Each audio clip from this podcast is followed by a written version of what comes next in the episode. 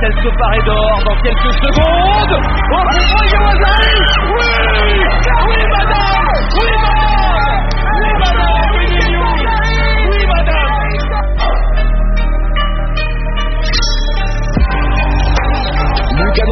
face à Rudy Gobert. Lucas Doncic contre-pique. Pas de faute Contre de Batum Le contre de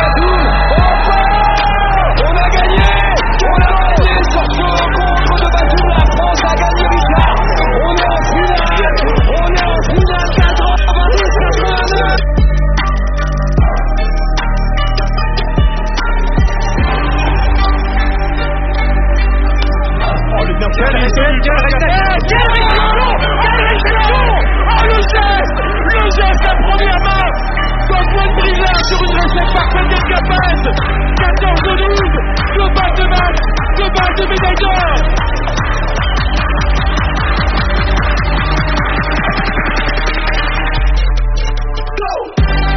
Bonjour à tous et bienvenue dans le quatrième épisode des Sporadiques Réguliers, votre podcast de sport qui ne se prend pas au sérieux. Aujourd'hui, pour ce quatrième épisode, j'ai deux compères avec moi. Euh, tout d'abord, bon, je vais commencer par les présenter. Il est le Iñaki Williams du podcast, toujours présent. Marco, comment tu vas? Salut à tous, bonjour, comment ça va les gars? Ah bah écoute, ça va très bien. Euh, donc pour info, Iñaki Williams, hein, c'est un joueur de l'Athletic Bilbao qui a euh, joué 202 matchs d'affilée, je crois, euh, en Liga. Ouais, c'est ça, jamais blessé, il a jamais été blessé. Donc t'as as encore du chemin hein, pour arriver Ouais. à 202 podcasts d'affilée. mais J'y bon, crois, J'y crois, j'y. Et donc si tu es le Iñaki Williams du podcast, euh, je pense que mon autre compère est peut-être le Neymar du podcast. Cédric, comment vas-tu? Ça va très bien, merci. Salut Marco, salut la bus. Salut Ouais, du, coup, du coup, ça doit te faire plaisir d'être comparé à Neymar, j'imagine. que Ouais, supporter de je- l'OM. euh, Je suis, je suis ravi, merci pour cette de rien. Sur- Surtout qu'en plus je taille, mais il y a, on a deux autres compères qui sont toujours pas revenus encore. hein, donc, euh, donc- dont un qui nous a fait faux bon à la dernière minute à cause du- euh, d'une nuit trop arrosée. hein, on, ne le. Il a, on fait le Marco Ver- il a fait une Marco Verratti. Exactement, voilà, une Marco Verratti. Donc du coup, il a, il a son nom, euh, il a son nom déjà, son surnom dans le podcast. Bon, on, on va pas le dénoncer euh, aujourd'hui Voilà. hein, pour l'instant. Il assumera plus tard. Euh, donc du coup, au programme aujourd'hui, on va faire un rapide détour par l'actualité de ces dernières semaines, puisqu'on a enregistré il y a trois semaines, on a pas mal de, de choses à dire.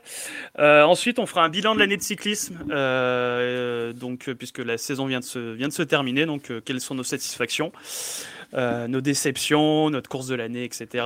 Et on, fera ensuite une petite preview euh, de la saison NBA, donc euh, qui a commencé tout juste. Elle a commencé mardi, notamment avec un sublime Celtics Knicks mercredi soir. Donc voilà, on va parler un peu quelles seront les équipes les plus attendues, l'équipe surprise, les équipes qui vont décevoir.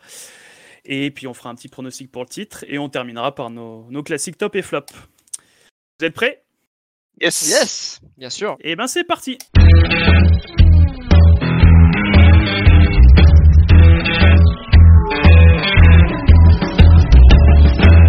Il y a trois semaines, euh, on vous avait vendu un match de boxe qui, bah, euh, promettait beaucoup. Et on peut dire que euh, ben, il a répondu aux promesses. Marco, c'est toi qui, qui est le, spécialiste du sujet. hein, c'est toi qui nous a fait toute la, la preview du match, qui nous a, mis, on va dire, qui nous a mis l'eau à la bouche. Et du coup, est-ce que tu veux nous faire un petit débrief de ce qui s'est passé il y a deux semaines entre Tyson Fury et Dante Wilder? Bah, écoutez, euh, tout simplement, ça a été un, un combat euh, historique. Euh, pour ma part, euh, j'avais euh, mis mon petit réveil quand même, parce que bon, le match il a dû commencer à, à 6h, 6h15 du matin, heure, heure française, et j'ai pas eu tout regretté parce que je pense que c'est le un des meilleurs co- je peux- alors, je- ouais, un des meilleurs combats que j'ai vu de ma vie Ah oui. au niveau de la boxe. Ouais, franchement, un niveau poids lourd comme ça, où, où c'est vraiment en fait tout le le déroulé des, des rounds, c'était vraiment comme un film en fait. Au début, on voit euh, Tyson Fury qui domine, ensuite c'est euh, Deontay Wilder, et puis euh, euh, Wilder qui tombe au tapis, après c'était Tyson Fury. Enfin, vraiment, ça a été vraiment comme, euh, comme le déroulé d'un film, comme j'ai dit. Mais oui, avec beaucoup, beaucoup de rebondissements, la personne qui lâche rien. Donc c'était vraiment avec une, avec une ambiance de fou. Des entrées, euh, voilà, bon, on connaît Wilder pour ses entrées, Fury aussi. Donc c'était Fury, il arrivait. comme- Centurion. Voilà, c'est ça, exact comme un Spartiate un peu. Je sais pas s'il fallait dire romain ou Spartiate, mais un peu dans le même style. Et, sur et du ACDC. voilà, exactement. Après, euh, petit plus. C'est ça. euh, c'est ça, c'est ça. Mais euh, c'est vraiment été un, un- un gros combat euh, et, euh, et à la fin, bon, euh, le, le crochet euh, pour le la gloire de, de Fury, enfin pour la gloire, pour euh, il a battu euh, qui a mis KO euh, du coup Wilder. Et euh, donc c'était au 11e round, je crois. C'était à l'avant-dernier, ouais, c'était au 11e round et euh, et du coup oui, donc euh, Fury qui encore une fois gagne euh, du coup conserve son titre. Parce que là c'était juste pour une seule ceinture donc il a conservé, euh, sa ceinture euh, WBC donc Fury toujours invaincu. Euh, voilà donc euh, il a dit un post interview un post combat interview qu'il n'était pas euh, qu'on pouvait pas dire si c'était si c'était le meilleur de tous les temps parce que bon on peut la question est légitime hein, c'est euh, un poids lourd qui a jamais perdu Euh, est-ce qu'on peut dire que c'est le meilleur de tous les temps? Après il a dit qu'il voulait pas se comparer aux autres époques donc euh, on sait pas trop, mais en tout cas euh, pas loin du. Il est d'un chapeau 1, ça c'est sûr. Et après dire que c'est le meilleur de tous les temps, euh, je sais pas. On fera le bilan à la fin, mais après c'est toujours compliqué de de, de de comparer les époques. Mais en tout cas c'était un combat euh, très très plaisant. Et si jamais vous êtes amateur de boxe et vous avez pas vu le combat, bah, je vous conseille vivement de de regarder au moins les, les highlights. Mais même les highlights, euh, je pense que ça va être long parce que je pense que tout le combat était des- était un highlight à lui-même. Donc euh, c'est euh, voilà donc 32 combats, euh, 32 victoires. Euh, non, pardon, 32 von- euh, euh, combats et 0 défaite pour pour Fury. Wilder c'était sa deuxième défaite. Donc maintenant, est-ce qu'il y aura un combat Voilà donc comme il a fini KO, la boxe quand tu prends un KO en général, tu reprends pas un combat tout de suite. Euh, là, j'ai vu qu'il avait eu pris 6 mois de suspension médicale. Donc, euh, bah, c'est des choses qui sont euh, assez courantes hein, dans la boxe. hein. Quand tu prends euh, un KO, en général, c'est euh, un peu plus de 6 mois. Et si tu prends un deuxième KO euh, en l'espace de 6 mois, là, t'arrêtes pendant un an, un an et demi. Donc, euh, c'est juste pour des questions de santé. Et là, voir ce que va faire Fury maintenant pour la suite. S'il veut prendre Joshua. Après, Joshua, bon, il a, il a perdu contre euh, euh, l'Ukrainien. Euh, voilà, merci. Contre l'Ukrainien. Est-ce qu'il y aura pas un combat plutôt Wilder-Joshua entre les deux déchus? Je sais pas. Pour voir et, et voir si Wilder continue. Peut-être que Wilder va arrêter sa carrière. Je je sais pas s'il va pouvoir se relever. Parce qu'il vient juste d'accepter sa défaite contre Wilder à l'instant. À l'instant. C'est-à-dire il y a pas très Fury. longtemps. là. Ouais, contre. Pardon. Contre Fury. Et Wilder, il. euh, parce qu'il avait pas du tout accepté sa défaite euh, lors du premier combat ou euh, euh, lors du troisième combat, pardon, le combat qui vient de se, de se passer, il était parti, il était très très fâché, il a même pas voulu serrer la main de, de Fury à la fin du combat, Mm. alors que Fury venait, euh, venait vraiment pour le féliciter, parce que Fury dit que c'était le combat le plus dur de sa carrière. Donc euh, c'est vrai qu'à un moment pendant le combat, on a senti que ça pouvait basculer, mais de, de- de tous les côtés en fait, parce que bon Fury connaît son endurance, mais Wilder il a très très bien résisté. Donc euh, on sait qu'à Oui. tout moment euh, ça pouvait basculer de- d'un côté ou de l'autre, c'était vraiment très très serré. C'est ce qui a fait euh, du coup la, la beauté du combat et, et voilà. Mais même euh, ouais, Wilder, je l'attendais pas à ce niveau-là, au niveau du courage et de l'abnégation. Donc ça, ça a été un, un super combat. Voilà. J'ai voilà, j'ai Eh bah écoute, t'as tout à fait résumé. J'avais plein de relances, mais du coup, t'as tout, t'as tout dit. hein. Euh, voilà, ma- magnifique. Euh, une synthèse de, de- de quelques minutes euh, parfaite. voilà. Mais en tout cas, voilà, juste pour vous Euh, dire qu'il n'y aura pas de quatrième combat, c'est sûr. Voilà. Oui, bah de toute façon, ouais, deux. déjà trois, trois- un triptyque déjà. Voilà. Mais il n'y en aura pas. Il n'y en aura pas. Ok. Cédric, t'as as suivi un peu, euh, un peu ce combat? Pas du tout. Pas du tout. Moi, je suis. Bah. euh, je je- je t'avoue que je m'intéresse pas beaucoup à la boxe. Euh, j'ai entendu, par contre, j'ai lu et entendu que c'était un, un combat qui a marqué les esprits. Euh, il faudrait que je m'y intéresse, que je le regarde, mais non, j'ai pas du tout suivi. Donc, euh, donc merci, merci Marco de m'avoir fait un, un beau résumé. Pas de problème. Non, mais c'est vrai que c'était un combat. Même les spécialistes le disent que c'était vraiment. euh, Ça faisait très longtemps qu'on n'avait pas vu un combat de ce niveau-là euh, dans cette catégorie en tout cas. Vraiment à ce niveau. Ah bah moi aussi pour la- la- l'avoir vu donc en, en différé parce que j'avoue que j'avais dit au dernier podcast que si vous voulez regarder le combat, valait mieux euh, se mettre un réveil et dormir après plutôt que le regarder en rentrant de soirée. Euh, donc moi j'ai absolument pas écouté mon conseil puisque j'ai commencé à le regarder en rentrant de soirée et je me suis endormi devant. Voilà. Mais, mais je l'ai regardé en différé le lendemain et c'est vrai que c'était ouais ultra fun. Tu l'as dit entre les entrées euh, qui étaient qui étaient plutôt plutôt stylées Euh, il y a eu deux premiers rounds d'observation, mais après ça, ça paraîtait quoi. Tout le long ça paraîtait.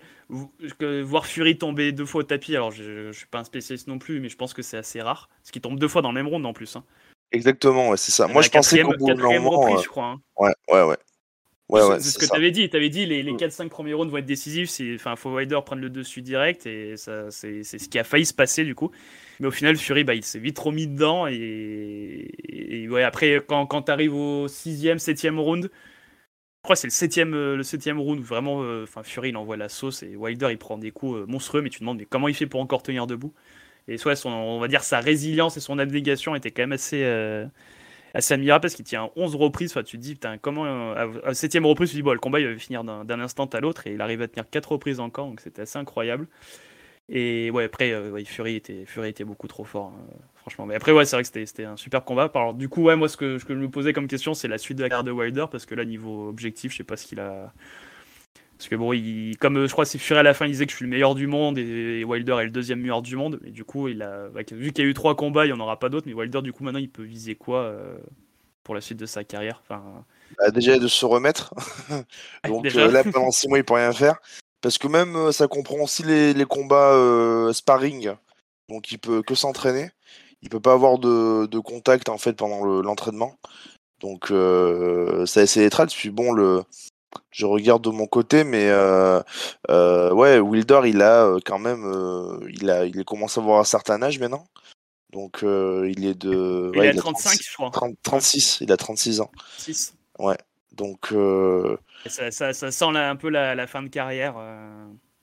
Ouais, je sais pas. Hein, mais... Est-ce qu'il va pas tenter un retour d'ici un an ou deux C'est pas impossible.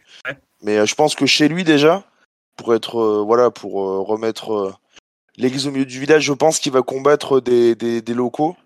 Et, et, pourquoi pas Yoka peut-être, je sais pas.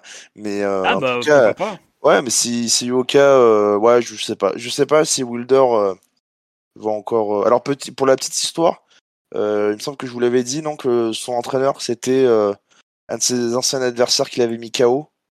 Je sais plus si ah, je, crois, je, je, sais pas, peut-être que tu as dit. Mais... Bah, l'entraîneur du l'entraîneur de, qui était dans son coin, bah, en fait c'est un boxeur qu'il avait rencontré en combat il y a lors de son 16e ou 17e combat, je sais plus, qu'il avait mis KO d'ailleurs.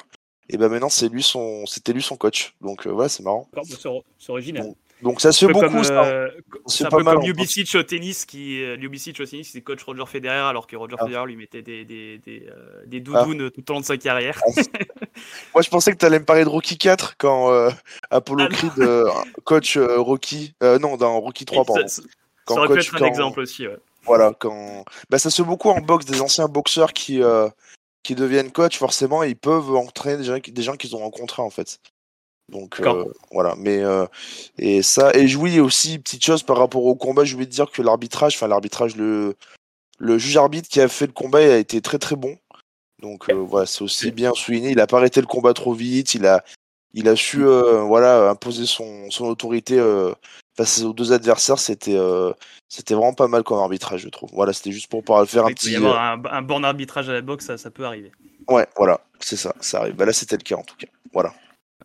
Et donc, quoi, du coup, Fury, là, il va, il va laisser aller chercher Usyk ou Joshua. Je pense que plutôt Joshua, parce que comme c'est un Anglais comme lui, ouais. je pense qu'il va leur rivalité entre les deux. Ouais, ouais, il y a toujours une rivalité entre les deux. Et je pense que Joshua, il a tout à gagner à accepter un combat contre, contre, contre Fury. En tout cas, s'ils le font pas, je pense que ce sera un regret pour les deux, parce que pareil, Fury, il commence plus à être tout jeune.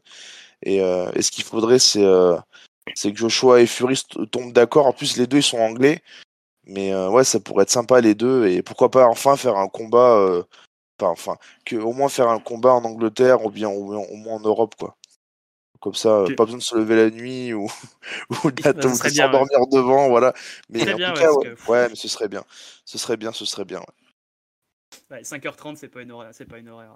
Bah, c'est compliqué après la boxe. Ça a toujours été comme ça, hein, tu sais, à l'époque de Mike Tyson. Las Vegas. Voilà. Las Vegas, Exactement, euh, c'est ça.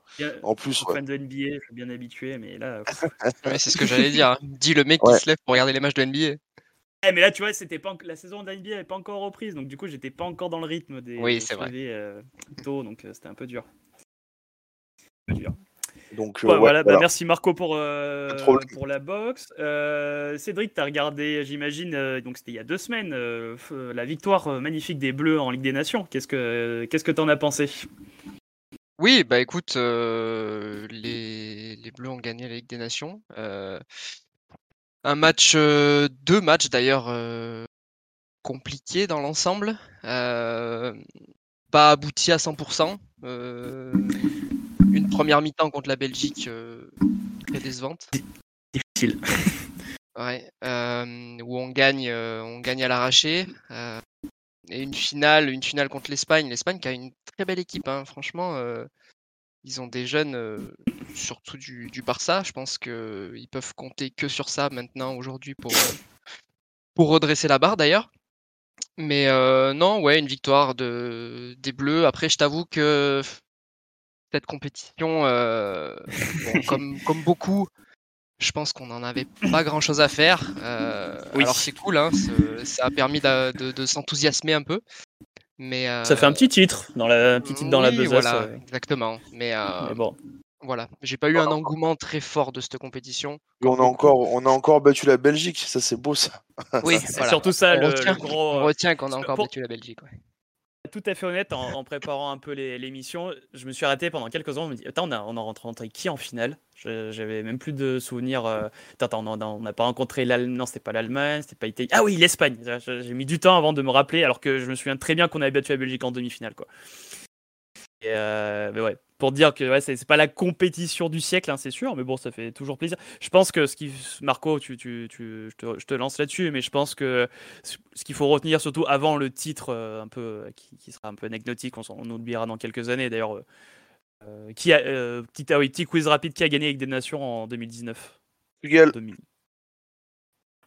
Ouais, tu vois, je, pendant, pendant France contre les Pays-Bas, ouais, en finale, non? Ouais, contre les avait- Pays-Bas, ouais. Et dans bah, le ouais, Final Four, il y avait qui? Il y avait euh, l'Angleterre aussi, il me semble. je crois qu'il y avait la Suisse dans le Final Four. Ouais, c'est ça. Suisse, Ang- Angleterre. hein.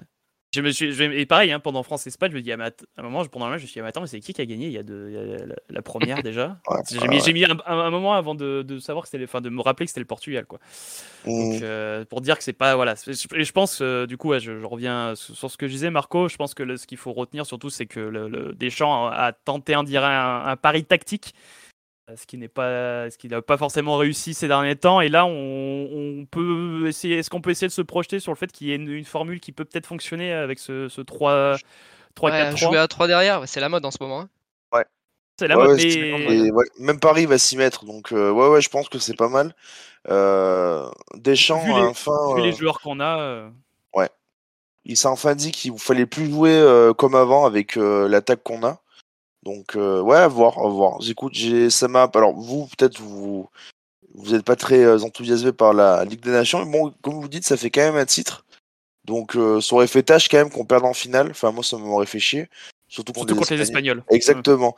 Donc, euh, non, et puis voilà, Benzema, ça lui fait enfin un titre en équipe de France. Euh, que dire, Wissam premier, titre de la carrière de Wissam Ben Yedder. Donc euh, voilà. Ouais, il a enfin euh, mis un trophée à son palmarès. Est-ce qu'il il est pas rentré en finale hein? Oui, mais bon, il, est quand même, il a quand même un titre, même s'il joue pas. Je suis d'accord avec toi, mais bon, oui. quand même, il est dans, sur la liste. Est-ce C'est que toujours, et Giroud, ils l'ont? Euh, bah, Je sais pas. euh, S'ils ont fait les matchs de Ligue des Nations.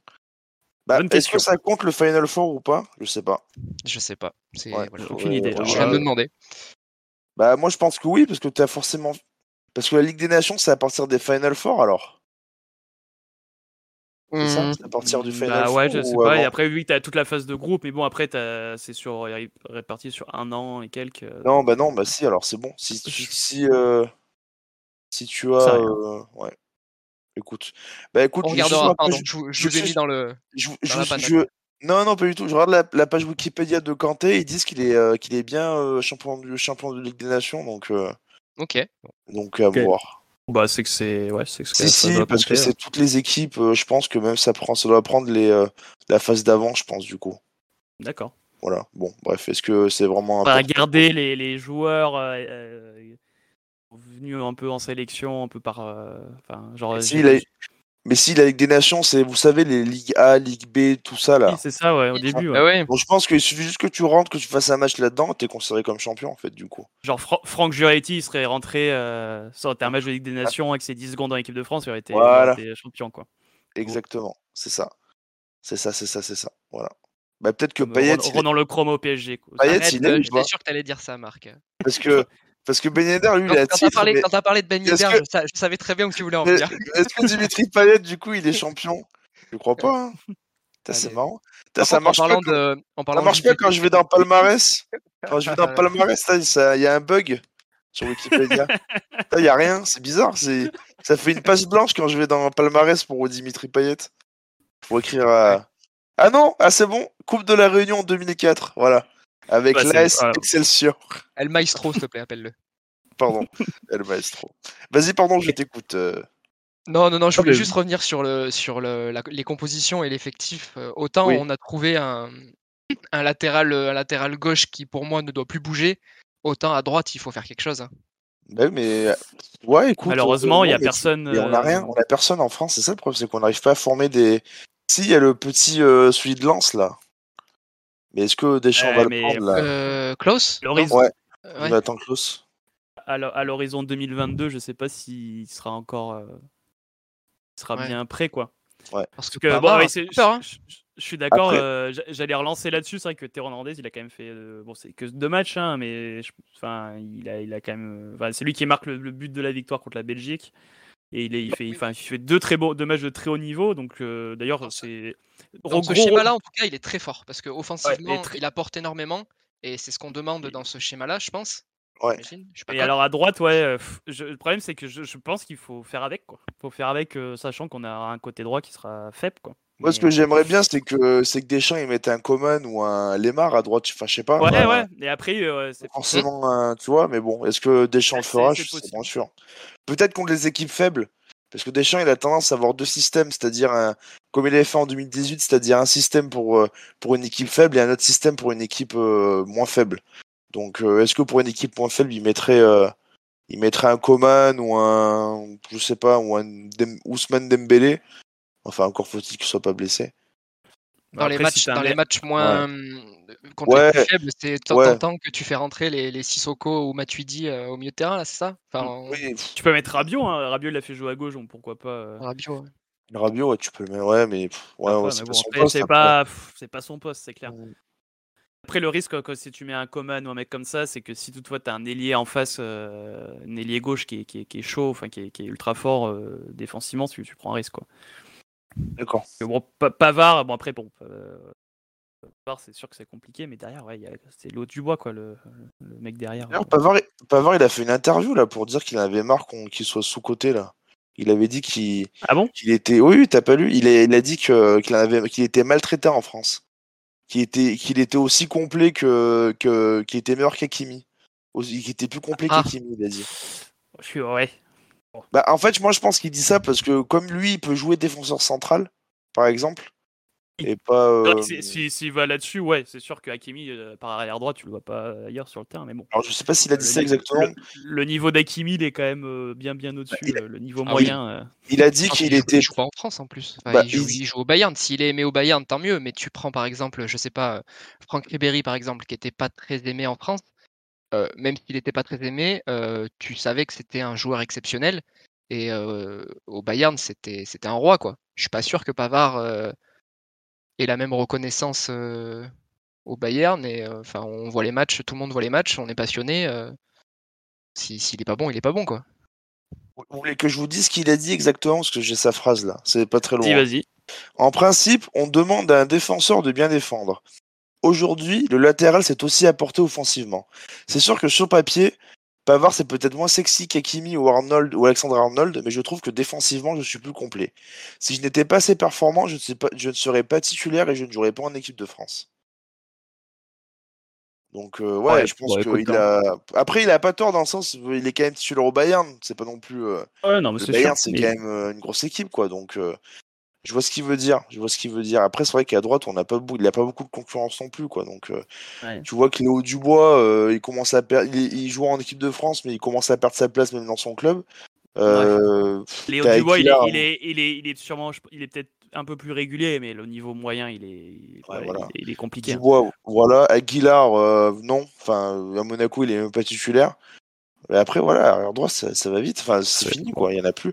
Il y a le petit Jonathan Klaus, comme je vous ai dit, à Lens, là, mais pareil, il, est- il a 29 ans, hein, déjà. hein. C'est pas, c'est pas un petit jeune, en fait, tu vois. Donc, euh, Ouais. et je sais pas. C'est, euh, Bon, on verra Voilà. bien euh, les prochains matchs, mais bon, déjà, je pense que c'est une.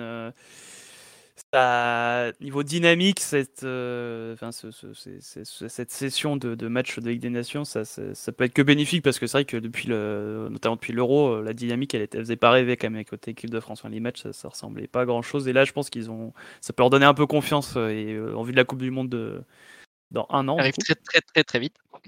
arrive très vite. Et est-ce qu'ils auront beaucoup de. Enfin, bref, on verra. ça. Est-ce qu'ils auront beaucoup Parce que bon. de, de, de- Parce qu'apparemment, ils vont libérer les joueurs une semaine avant la Coupe du Monde, les clubs, je crois. Oui, ça c'est aussi. euh, Donc euh, les matchs de prépa, comment tu fais les faire, euh, mettre en place tactique. Bon après, je sais que Deschamps c'est pas un entraîneur qui fait beaucoup de mise en place tactique. Donc euh, voilà, c'est pas. Je trouve ça un peu bizarre d'ailleurs, mais bon, ça c'est encore autre chose. Mais euh, est-ce que c'est voilà, est-ce que ça suffira? Bah, Après, tu vas me dire, on sera tous dans le même bateau, hein. donc euh, à voir. À Au voir, moins, à voir. Oui, voilà. Ouais, tu- voilà. Bon, c'est vrai que sur le papier, on a quand même une, une belle équipe quand même. Mm, Faut- Euh, dernier petit point de l'actualité un peu chaude. Est-ce que vous avez suivi le tournoi d'Indian Wells euh, au tennis? De très loin, j'ai vu aucun match, j'ai juste vu les résultats. Pas du tout euh, les puces, moi. Ah, Bon bah du coup je vais, je vais un peu en parler rapidement. Euh, c'est vrai que bon c'était un Masters 1000. Alors c'est le tournoi d'Indian Wells. Donc pour info c'est dans le, le nord de la Californie en plein désert. Euh, donc c'est dans un endroit où très très euh, où la population est très aisée euh, c'est des, retraités américains très riches. Et, c'est vrai que du coup c'est un tournoi donc qui est considéré comme le- cinquième tournoi du Grand Chelem entre guillemets. Parce que ça voilà ça, ça, ça regroupe ça en général il y a beaucoup enfin les meilleurs mondiaux qui sont là-bas. Et c'est vrai que dans le calendrier c'est un peu le l'espace du calendrier où il n'y a pas trop de grands chelem, enfin où il y a pas trop de grands normalement parce que le tournoi est normalement en mars. Donc du coup entre janvier et mai il n'y a pas de grand chelem et là c'était en octobre donc c'était une du coup, il avait été reporté à cause du Covid et donc ils l'ont mis au mois d'octobre et donc euh, c'était un peu particulier. Alors déjà le tournoi, il n'y avait pas beaucoup de spectateurs dans les tribunes et ça c'est autre chose. Mais je voulais en parler surtout parce qu'on a eu quand même euh, une énorme surprise. Euh, bon déjà il n'y avait pas Djokovic, il n'y avait pas Nadal, il n'y avait pas Federer donc ça ça peut aussi poser un débat, savoir un peu la- l'avenir du tennis là-dessus. euh, sans les trois gros monstres, comment, euh, comment ça va, comment ça va s'articuler. Donc il y a, des- joueurs qui, commencent un peu à percer, mais c'est vrai qu'il n'y a pas trop de tête- d'affiche. Et il y a eu beaucoup, beaucoup de surprises, notamment donc dans, le- tableau masculin. Euh, il y en a eu dans le tableau féminin, mais ça c'est habituel. Et donc dans le tableau masculin, on s'est retrouvé avec une finale Nori, Cameron Nori contre Bassiashvili, donc une finale totalement probable. Euh, Il n'y avait pas de top 25 dans les... en demi-finale. C'était euh, c'est quelque chose qui n'est jamais arrivé en, euh, sur, sur le tournoi d'Indian Wells, en tout cas. Donc, Dimitrov, il était pas. Dimitrov, il est pas dans le top 25 Non, il n'est pas dans le top 25 parce qu'il a une saison un peu en quoi. Il s'est un peu blessé, il a eu du mal à revenir, il a eu un peu des contre-perfs. Par, par contre, ouais, le- il, a, il, a, il a joué le feu jusqu'à bah, jusqu'à sa demi-finale contre Nori où bah, Nori était trop fort. Euh, mais ouais, il a, il a été, il a été assez. euh, il, a, il a retrouvé un peu son niveau d'il y a euh, 4-5 ans, là, quand il a. Il, arrivé, il, il a fini l'année, je crois, troisième mondial où il a gagné le Masters de fin d'année. Qu'il avait retrouvé son niveau un peu sur, sur le, début de la, le début du tournoi et après en demi-finale c'était un peu compliqué. D'accord. Mais, euh, mais oui, oui, donc euh, Cameron Norrie, donc euh, c'est la, la grosse sensation euh, de, ce- de cette saison. Le, le mec va être, euh, il est en lice là pour, euh, enfin il est dans le dans le en balotage pour aller au Masters de fin d'année, alors que le gars était 80e mondial en début de saison. Que voilà, je voulais noter quand même, c'est une progression euh, assez incroyable. Mais c'est vrai que ce tournoi était très surprenant. Et euh, du coup, pour les puristes du tennis, euh, il y a eu une finale euh, chez les dames entre euh, Paola Badoza, donc euh, espagnole de 23 ans, qui est euh, qui s'est bien ré- révélée cette saison, qui est assez fun à avoir joué. Elle a un, elle un revers euh, euh, qui qui fait pas qui fait pas rire. Et en face, il y avait Azarenka, donc qui, est euh, l'éternelle revenante, euh, qui a gagné deux fois Indian Wells en 2012 et 2016, je crois, et du coup qui, qui revient un peu, elle aussi qui a une saison un peu compliquée. Enfin, ça fait 2-3 ans elle que c'est un peu irrégulier, donc elles sont affrontées en finale et la finale était absolument euh, magnifique. Donc je conseille hein, le Le match dure euh, à peu près 3 heures. Je crois c'est 7-6, 2-6, 7-6, je crois, pour Ba- Badoza au final. Et euh, notamment la fin de premier set, le tie-break du premier set était, était incroyable. Donc voilà, si vous avez l'occasion de regarder le, le- les highlights du match, c'est- il y a des sacrés échanges. voilà. Que c'est Ok. vrai qu'on ne met pas souvent le tennis féminin en avant, mais là, quand il y a des. Je pense que c'est- un des matchs de l'année euh, en tennis féminin, je pense. Ok. Le, le Fernandez, euh, le Fernandez euh, Sabalenka en demi-finale de l'Open, de l'US Open là, euh, qui était pas mal quand même, mais euh, en tout cas ouais, c'était un sacré match. Et allez, tant, tant qu'on est dans le tennis, petit euh, petit euh, crochet par le tournoi d'Anvers. Alors on rentre vraiment dans le dans, le, dans la précision, le tournoi 250 d'Anvers, où il y a eu un petit match aussi, euh, tant qu'on est conseil match d'anthologie, petit match entre Andy Murray, donc qui est, qui, qui- qui est assez bluffant en ce moment, puisqu'il fait que.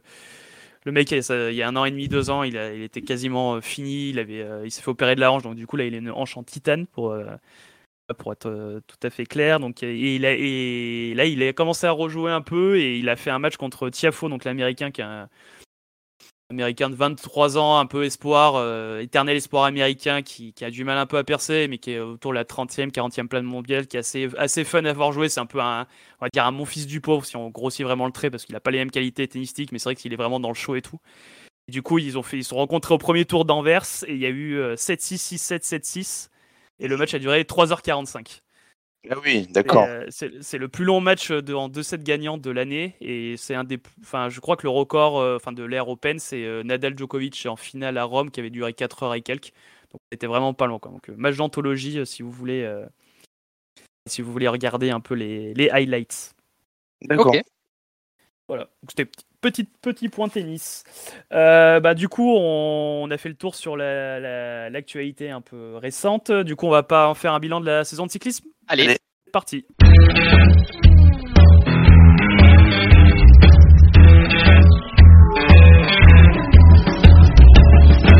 Saison 2021 de cyclisme, du coup, c'est achevé donc euh, très récemment, notamment avec euh, en point de d'exclamation de la saison la victoire de Tadej Pogacar au Tour de Lombardie. Donc une saison longue, assez particulière, avec beaucoup beaucoup de péripéties. Euh, donc on va faire un petit bilan un peu à la manière de ce qu'on avait fait pour les Jeux Olympiques, euh, avec notre satisfaction, notre déception, notre perf, notre révélation, notre course de l'année, notre course décevante. Et on finira par euh, quelques questions en vue de la, de la saison prochaine. On fera un rapide débrief du parcours du Tour. Alors du coup, Marco, toi, t'es pas un grand spécialiste du cyclisme, hein, tu, tu, ne- tu Ah, l'as dit non, avant c'est- l'émission. C'est un Donc, euh, euphémisme, effectivement. Donc du coup, euh, je, te, je te propose, c'est que t'es- tu es là un peu en consultant. euh, dire, euh, tu nous poses des questions si tu as besoin de savoir des trucs ou tu, voilà, tu, tu, tu, fais, tu, t'as- tu- tu interviens comme tu veux. Très bien. Euh, je, voilà. je suis au fond de la classe, je vous écoute. Très bien, parfait. tu lèves la main. Euh, Et donc du coup, on va commencer par euh, la satisfaction de la saison. Euh, Cédric, je te, je te laisse euh, commencer. Je crois que tu as, envie de parler d'un- certain coureur cycliste français. Et j'en suis très heureux. Euh, bah écoute, pour moi, c'est euh, euh, incontestablement le, le meilleur coureur du monde sur une course d'un jour. Euh, c'est un gars dont je suis, euh, je suis ultra fan, et je dis pas ça seulement parce qu'il est né le même jour que moi. Euh, c'est Julien Alaphilippe. Dans les, euh, dans les images marquantes de la saison, euh, comment ne pas penser à, son attaque dans la côte de Saint-Antoine lors des championnats du monde Euh, sans être le, le grand favori, comme lors de son premier titre d'ailleurs. Julien devient champion du monde sur route pour la deuxième année consécutive. Alors j'ai hurlé, j'ai crié, j'en ai eu des frissons et ça restera pour moi le plus beau moment sportif de l'année. C'est le premier Français de l'histoire à réaliser cette performance et, euh, seuls deux coureurs ont réussi à conserver leur titre au XXIe siècle. Euh, Peter Sagan, trois ans de suite d'ailleurs, et l'Italien Paolo Bettini. Euh, il y a donc eu Imola l'an dernier et Louvain cette année, mais pas que. Euh, si on revient deux mois en arrière, Julien remporte la première étape du Tour de France dans son style euh, caractéristique, hein, au panache. Euh, il cédera son, son maillot arc-en-ciel pour le maillot jaune de leader. Euh, malheureusement, la suite de son, Tour de France est un peu décevante pour moi. Beaucoup de mauvais choix, des attaques à contre-temps et une gestion de course discutable. Autre grande satisfaction en 2021, c'est sa victoire sur la Flèche Wallonne en avril avec son maillot de champion du monde où il dépose littéralement Primoz Roglic dans les 100 derniers mètres de la course. Il y a une Et- habitude Ouais. de la, la flèche Wallonne. Et pour finir, une petite déception personnelle, c'est qu'il ne, remporte, il ne remporte malheureusement pas de classique cette année, malgré une belle deuxième place sur, sur Liège-Bastogne-Liège. Voilà, c'était c'est ma satisfaction, c'est Julien. Et bah j'ai la même, hein. c'est pas, faut pas aller chercher bien loin forcément son titre de champion du monde, ça restera le moment le plus marquant de l'année. Euh, en tout cas, bon, on a, on a, le, côté français, bien sûr, qui ressort, mais c'est vrai que la, la course était, magnifique. Euh, oui, effectivement, le, Tour de France, alors Tour de France, après, ça fait partie du personnage aussi. C'est que c'est un mec qui a toujours attaqué un peu. Enfin voilà, il tente tout. Et d'ailleurs, le, champion du monde, c'est vraiment à, l'image de ça. Hein. c'est que le champion oui, du oui, monde, bien il, sûr. il, place euh, il, place trois attaques à 50 km de l'arrivée. Enfin, du coup, c'était mais bon, ah, c'est sûr, Autant, autant les mêmes attaques, il nous refait les mêmes attaques l'année prochaine sur le même parcours, enfin sur le parcours 2022, ça passe, mais voilà, c'était c'était juste que c'est toutes les fois où il est parti en, en échappée, ça n'a pas fonctionné. toutes les fois où il a attaqué, c'était soit trop tôt, soit trop tard. Pardon. Et, et voilà, j'étais déçu, mais c'est parce que je suis déçu. C'est une performance immense qu'il a fait, mais je, suis déçu parce que je suis, je suis fan de lui et, j'aurais aimé, j'aurais aimé plus. Hein, c'est normal. Tellement fort que bon, compliqué de, voilà. C'est ça. Mais bon, après, il, arrive à répondre aux attentes. Enfin, même le champion ah du monde, il n'était pas attendu et, il est là. Non, non, clairement. C'est vrai que bah, du coup, ouais, c'est pour, je reviens un peu dessus parce que c'est vrai que le dernier épisode, on avait un peu parlé avec Marco. Étais déçu de pas, pas être là pour en parler parce que voilà, tu comme tu as dit, hein, tu es un grand fan du, du, euh, du, du, euh, du bonhomme et du, cycliste. Et, euh, et c'est vrai que du coup, on se projetait un peu sur ces, prochains objectifs. Donc, on avait, pas, on avait parlé du Tour de Lombardie, où enfin, ça s'est pas passé comme, comme il le souhaitait, avec mm. une tactique très très douteuse euh, de la Quick Step notamment, euh, qui ont fait partir. Euh, alors j'ai même oublié le nom du, mec de Masnada. c'est ça. ils ont fait partir Masnada dans la descente pour essayer de récupérer Pogacar, alors qu'Ala Philippe avait clairement les jambes pour le, rattraper. Et s'il y avait bien un mec qui pouvait pas de Pogacar ce jour-là, c'était Ala Philippe, je pense. Et c'est vrai que l'année prochaine, on verra. Alors ça sera, c'était une, une, de mes questions de fin pour la projection de la saison d'AFIP, mais bon, on peut, on peut, en parler maintenant. Euh, je pense que l'année prochaine, son, son, objectif, alors pour info, les, les championnats du monde, c'est là on, s'attaque à un parcours pas du tout taillé pour lui. Euh, c'est vraiment un parcours taillé pour les sprinters. Euh, le, prochain champion du monde? En 2022, du coup, ouais. C'est loin, non? C'est pas en Australie C'est en Australie. C'est ça. C'est en Australie et c'est vraiment taillé pour les sprinters, quoi. C'est euh, je pense que l'objectif, c'est un peu à la Wood Van Aert cette année, euh, c'est qu'il y ait les B1 champion du monde l'année prochaine. Hein. C'est vraiment, euh, il y a une petite cote, mais sinon c'est quasiment tout plat. alors le, il dit parler, j'ai regardé un peu des, articles qui disaient que c'était aussi un peu pour les sprinters qui ont un peu de punch, genre du, des Philipsen. Tu Van Aert peut, peut il est tellement complet qu'il peut, il peut euh, prétendre éventuellement à la victoire, mais c'est vrai que là pour la, FIP, ça risque d'être un peu compliqué. Donc je pense qu'il faut qu'il se recentre un peu sur. bon, il y a, bien sûr, il y a le Tour de France, hein, comme tous les ans, il va, il va y être. C'est aussi ma projection, mais comme, comme, tu, comme tu dis, je pense euh, que connaissant le parcours, ce sera pas son objectif. Je pense que son réel objectif pour 2022, c'est un monument.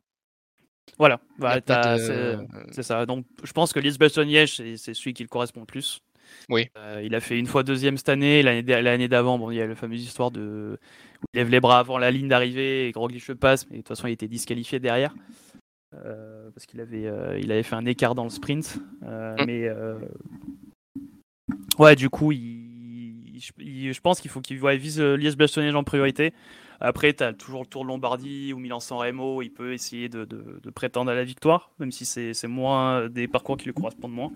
Et je sais pas, après, je connais pas son calendrier, hein, je sais pas ce qu'il a prévu, mais euh, il a fait le Tour des Flandres les deux dernières années, il s'était plutôt bien débrouillé dessus, donc il est peu compliqué de, prétendre à Paris encore la victoire face à des, des, des, des Van Der des Van Aert, qui, où, là où ils sont plus euh, taillés pour le profil. Mais bon, il, voilà, il aura, il aura ces chances-là, mais c'est vrai que si, ouais, il faudrait qu'il gagne au moins un monument l'année prochaine pour avoir une saison. Oui, oui. Et comme tu dis, il y, a, il, y en a pas hum, sur les, sur les cinq. Il y a, je pense que Liège-Bastogne-Liège est le, le, plus taillé euh, pour ses, ses, ses capacités, pour lui. Parce qu'après, ouais, même, même Milan-San Remo, hein, cette année, euh, c'est Stuyven qui l'a remporté, je crois. Et euh, deuxième, c'était Caleb Ewan. hein. Donc, euh, Oui, ah, mais ouais, après Milan euh, Sanremo, il a déjà, il a déjà gagné, donc je pense que c'est un objectif oui, secondaire. hein. aussi. C'est le seul monument d'ailleurs qu'il a, qu'il a gagné. Mais ouais, c'est, je pense que dans ce qui lui correspond, dans l'ordre, c'est Liège-Bastogne, le Tour Lombardie. Après, ouais, Milan, San Remo, Tour des Flandres, bon, Paris-Roubaix, c'est, encore, C'est autre chose, Paris-Roubaix. c'est autre chose. c'est, on en, on en reparlera, on en reparlera plus tard, je pense. Ouais. Euh, bon, bah, bah, voilà, je pense qu'on a bien fait le tour sur, euh, sur Julien. Euh, du coup, donc là, c'était notre satisfaction, hein, bien évidemment. Et donc, te- ta déception, toi, de cette année, c'est qui? C'est qui ou c'est quoi ou... Ma déception, c'est un coureur aussi. Alors, c'est Marc Hirschi. Ah oui. Qui, qui, après une très belle année 2020, euh, pendant laquelle il, il- il remporte une étape sur le Tour de France, il remporte la Flèche Wallonne, il est sur le podium du mondial, il finit deuxième de Liège-Bastogne-Liège. C'était un peu la révélation euh, en 2020. Euh, un magnifique début- Tour de France. hein.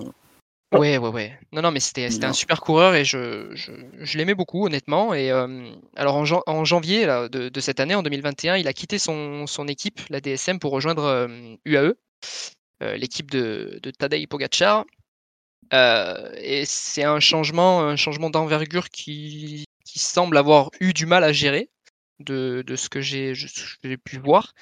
Et il n'est pas parvenu à se faire une, une place pour le moment. Il a été totalement transparent sur le, sur le, sur le Tour de France. Il n'est pas parvenu à accompagner euh, son leader. Euh, bon, ça, c'était en partie dû à, à une chute sur le, sur le Tour de Bretagne pendant laquelle il s'est luxé l'épaule. Et euh, au compteur, du coup, en 2021, Marc Hirschi, c'est seulement une étape sur le Tour du Luxembourg. Ah, très bien. Sacré Voilà. tour. Il y a combien d'étapes autour de Luxembourg? J'en sais Euh, rien. Ah, Il y, a- il y en a, il y en a pas 20 en tout cas. Mais Ah, voilà, Luxem- c'est Luxembourg, Luxembourg, la première étape. Voilà, c'est tout. le prologue. Et voilà, c'est ma déception euh, de cette année, euh, Marc Hirschi. D'accord, très bien. Alors, la mienne, elle est un peu sévère, euh, surtout depuis euh, récemment, parce qu'il a, il a, il s'est imposé quand même euh, sur une course euh, de fin d'année là, mais c'est Arnaud Desmar. Euh, alors, c'est c'est un peu sévère, hein, parce qu'il a, j'ai regardé quand même, il a, il a quand même eu 9 victoires cette année, donc euh, c'est pas non plus une, c'est pas déshonorant. Vraiment pas Il déshonorant. gagne Paris Tour, c'est ça? La dernière Il a, gagné, et- et il a gagné Paris Tour à toute fin. Donc, donc ça sauve sa saison, on va dire. Mais c'est vrai qu'on l'attendait beaucoup sur certaines courses. Il n'a pas trop répondu présent. Euh, bon, c'est voilà, il avait. Mais c'est vrai qu'en fait, c'est le, le- là où c'est une déception, c'est qu'il avait fait une année 2020 absolument exceptionnelle. Enfin, il gagne, il a, il a gagné 12 courses. Je crois que c'est le mec qui remporte plus de courses en 2020. euh, Oui, dans, le- oui, oui. dans tout le peloton, euh, notamment des, des grosses courses, hein, des Milan-Turin, Tour d'Italie, il gagne 4 étapes. Euh, donc c'était quand même un Français, il était champion de France d'ailleurs l'année dernière. Donc, euh, quatre, é- quatre étapes sur le Tour d'Italie, c'est c'est quand même costaud. hein. C'est voilà, c'était le sprinter en le, sprinter du, du Giro et, euh, et là cette année ouais c'était un peu plus un peu plus compliqué. Il a il est arrivé sur le Tour de France, il a rien fait. Euh, voilà alors que du coup euh, la FDJ qui avait tout misé sur Pinot les ces dernières années là ils ont un peu plus tranché en faisant mettant Godu d'un côté pour, les, pour jouer un peu le général et les étapes, et, et, après ils ont un peu misé sur Desmar, et c'est vrai qu'on l'a pas, on, voilà, sur le Tour de France, il a été, il a été transparent, et, et d'ailleurs il a fait, euh, enfin il a, il a, il a, il a abandonné, il est arrivé hors délai à la, à la 9 étape. Oui. Et, euh, et Tour des- il a participé au Tour d'Espagne aussi, euh, pareil, en Tour d'Espagne pas vu, il n'a pas gagné d'étape, donc, euh, donc voilà, une petite déception quand même. Après, voilà, on sait qu'il a, il a beaucoup de, beaucoup de talent. Hein, c'est déception, ouais, sur le Tour d'Espagne parce que Ouais, Tour d'Espagne, on l'attendait vraiment comme le peut-être le, le coureur, enfin le ouais, sprinter ouais, ouais. du Tour. C'est Et... peut-être c'est peut-être le tour où on avait le, on a eu d'ailleurs le plus de victoires et le plus de chances euh, françaises. Et c'est vrai qu'il n'a pas participé à la fête et c'était euh, c'est dommage. Bon, voilà, il a, il a sauvé, on va dire, il a sauvé sa saison à la fin euh, sur le Tour des Flandres, qui est une course qui est moins prestigieuse que- qu'auparavant puisqu'elle est Le pas, elle est pas, au- elle est pas World Tour et, bon, bon, il a eu le moment va faire ça et bon, peut-être, ça peut être encourageant pour le pour l'année prochaine qui, reparte un peu du bon pied. Je pense, ce serait bien qu'il aille euh, sur le Tour d'Italie euh, comme il y a deux ans, enfin comme l'année dernière, euh, du coup, et qu'il euh, se refasse la cerise là-bas parce qu'il a, il a souvent, enfin, il a été assez performant sur le Giro, donc. Je pense que c'est un, endroit qu'il aime bien et, voilà, on, lui souhaite en tout cas. Ta perf de la saison? Euh, bah écoute, euh, comment, comment parler de performance sans parler de, Pogacar bah, Bon, allez, spoiler alerte. euh, là aussi, comme pour la, la, satisfaction, on a le même, mais bon, c'est sûr que c'est difficile de passer à côté. Hein. C'est hallucinant. Pogacar en 2021, c'est donc un Tour de France avec trois victoires d'étape, deux monuments, Liège-Bastogne-Liège et le Tour de Lombardie. Il fait un Tour des Émirats Arabes Unis, un Tour de Slovénie, le Tirreno Adriatico et une médaille de bronze aux Jeux Olympiques. Rien que ça. Et je, la liste n'est pas exhaustive, hein, il y en a d'autres, mais bon, c'est moins il... connu, donc je les ai pas mis.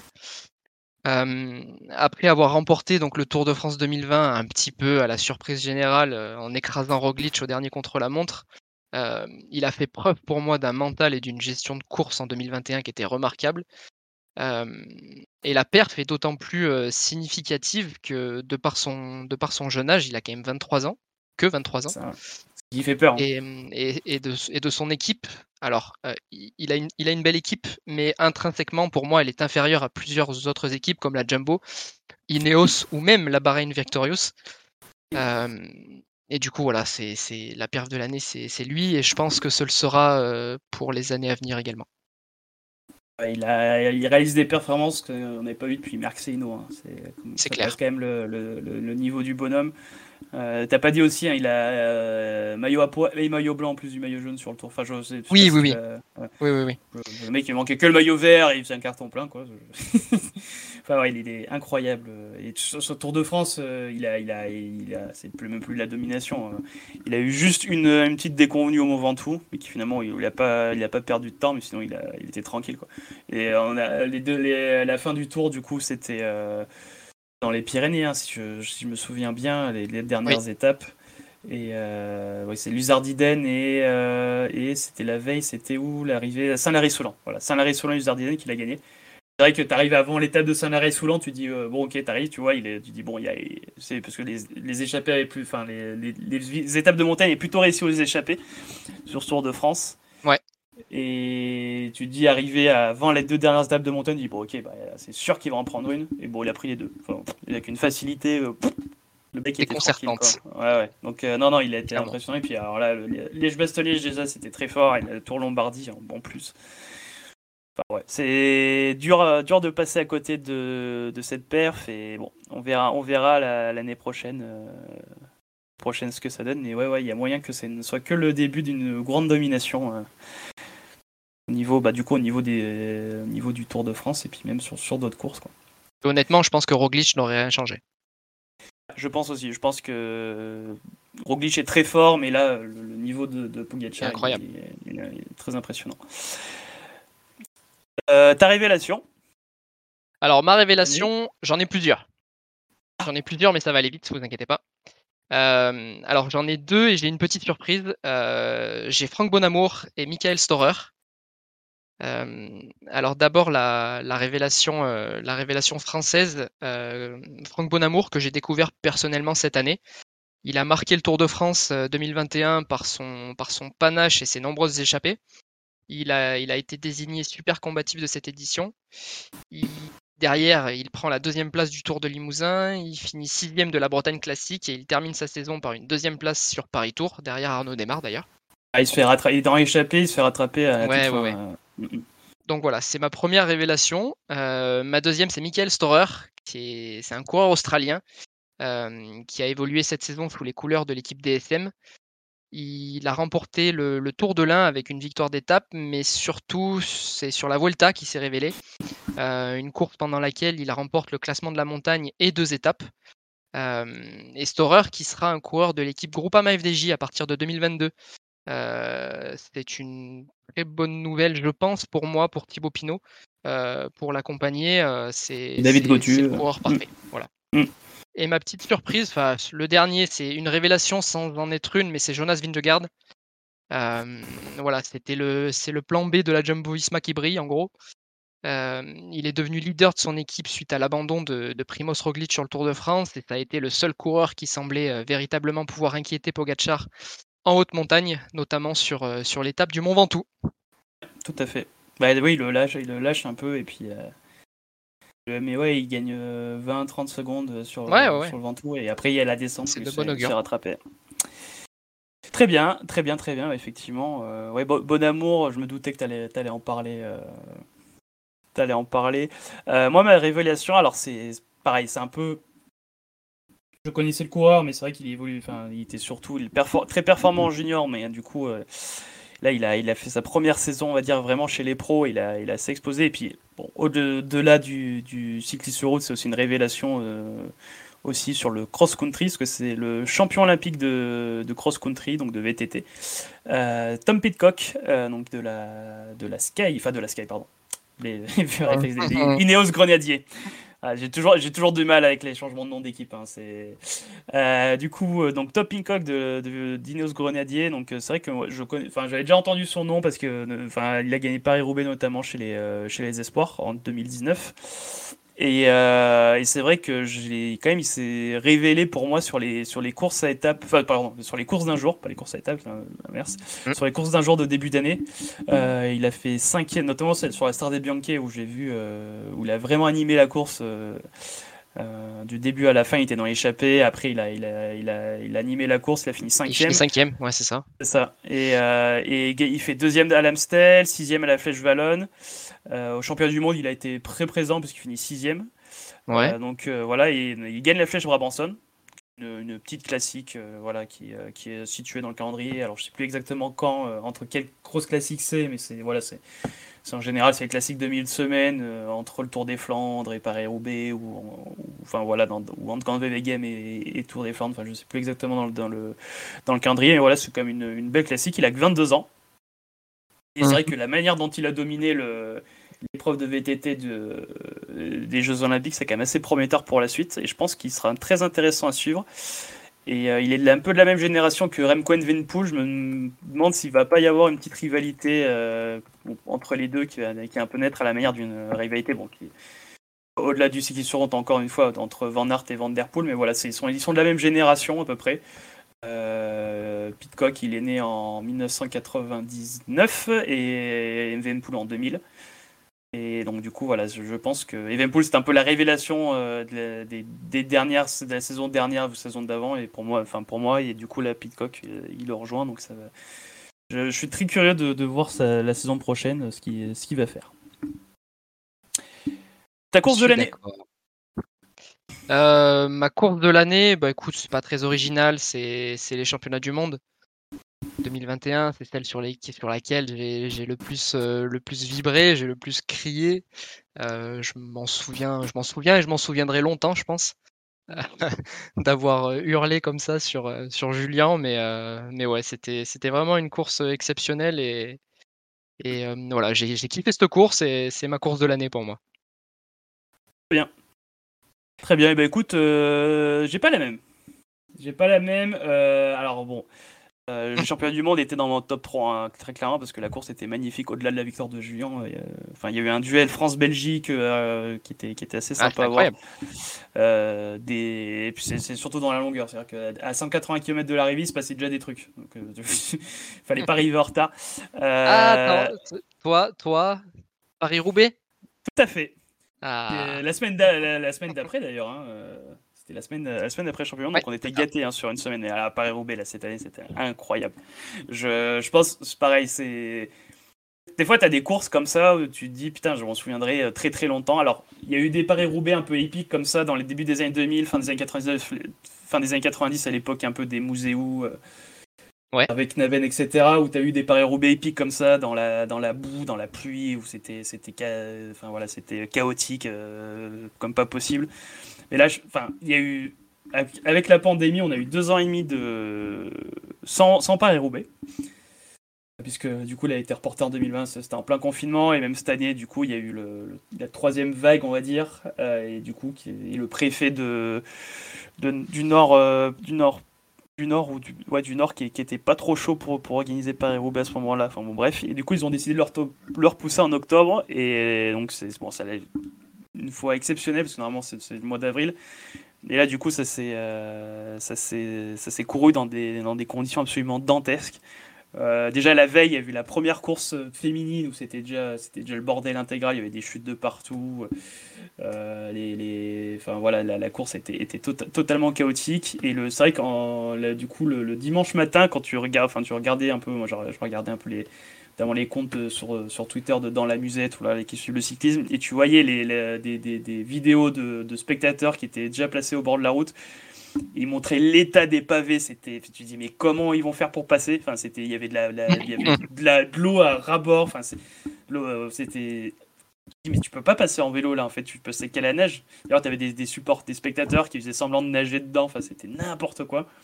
Et, euh, et, du coup, moi j'avais, enfin, pour un peu remettre dans le pour ceux qui connaissent pas trop Paris-Roubaix, donc euh, course, euh, voilà, course très connue parce qu'il y a 26 euh, secteurs pavés, donc secteurs pavés qui sont de plus ou moins de bonne qualité suivant la saison. Et là, c'est vrai qu'en plus, en plus, là, vu que c'était en octobre, c'était la période de la culture de la betterave, pour être, tout à fait précis. Et du coup, ça rendait les, les, enfin, il y avait beaucoup, beaucoup de tracteurs qui passaient dans le coin. Et du coup, c'est pour ça que les pavés étaient très mauvaise qualité. Ça, plus la météo qui était catastrophique. Et c'est vrai que du coup, tu as 26 secteurs pavés. Donc déjà, tu as 100 km de course à peu près sans pavé, et après, tu as des 26 secteurs pavés qui s'enchaînent. Et euh, le secteur le plus mythique et le plus difficile euh, du parcours, c'est le secteur de, la, Il y en a trois. Il y en a trois, mais le, plus mythique, on va dire, c'est la trouée d'Arenberg qui est, euh, en général, qui, est jamais décisive. C'est la fameuse expression de c'est-à-dire tu peux pas gagner la course là, mais tu peux la perdre. Tu peux le perdre.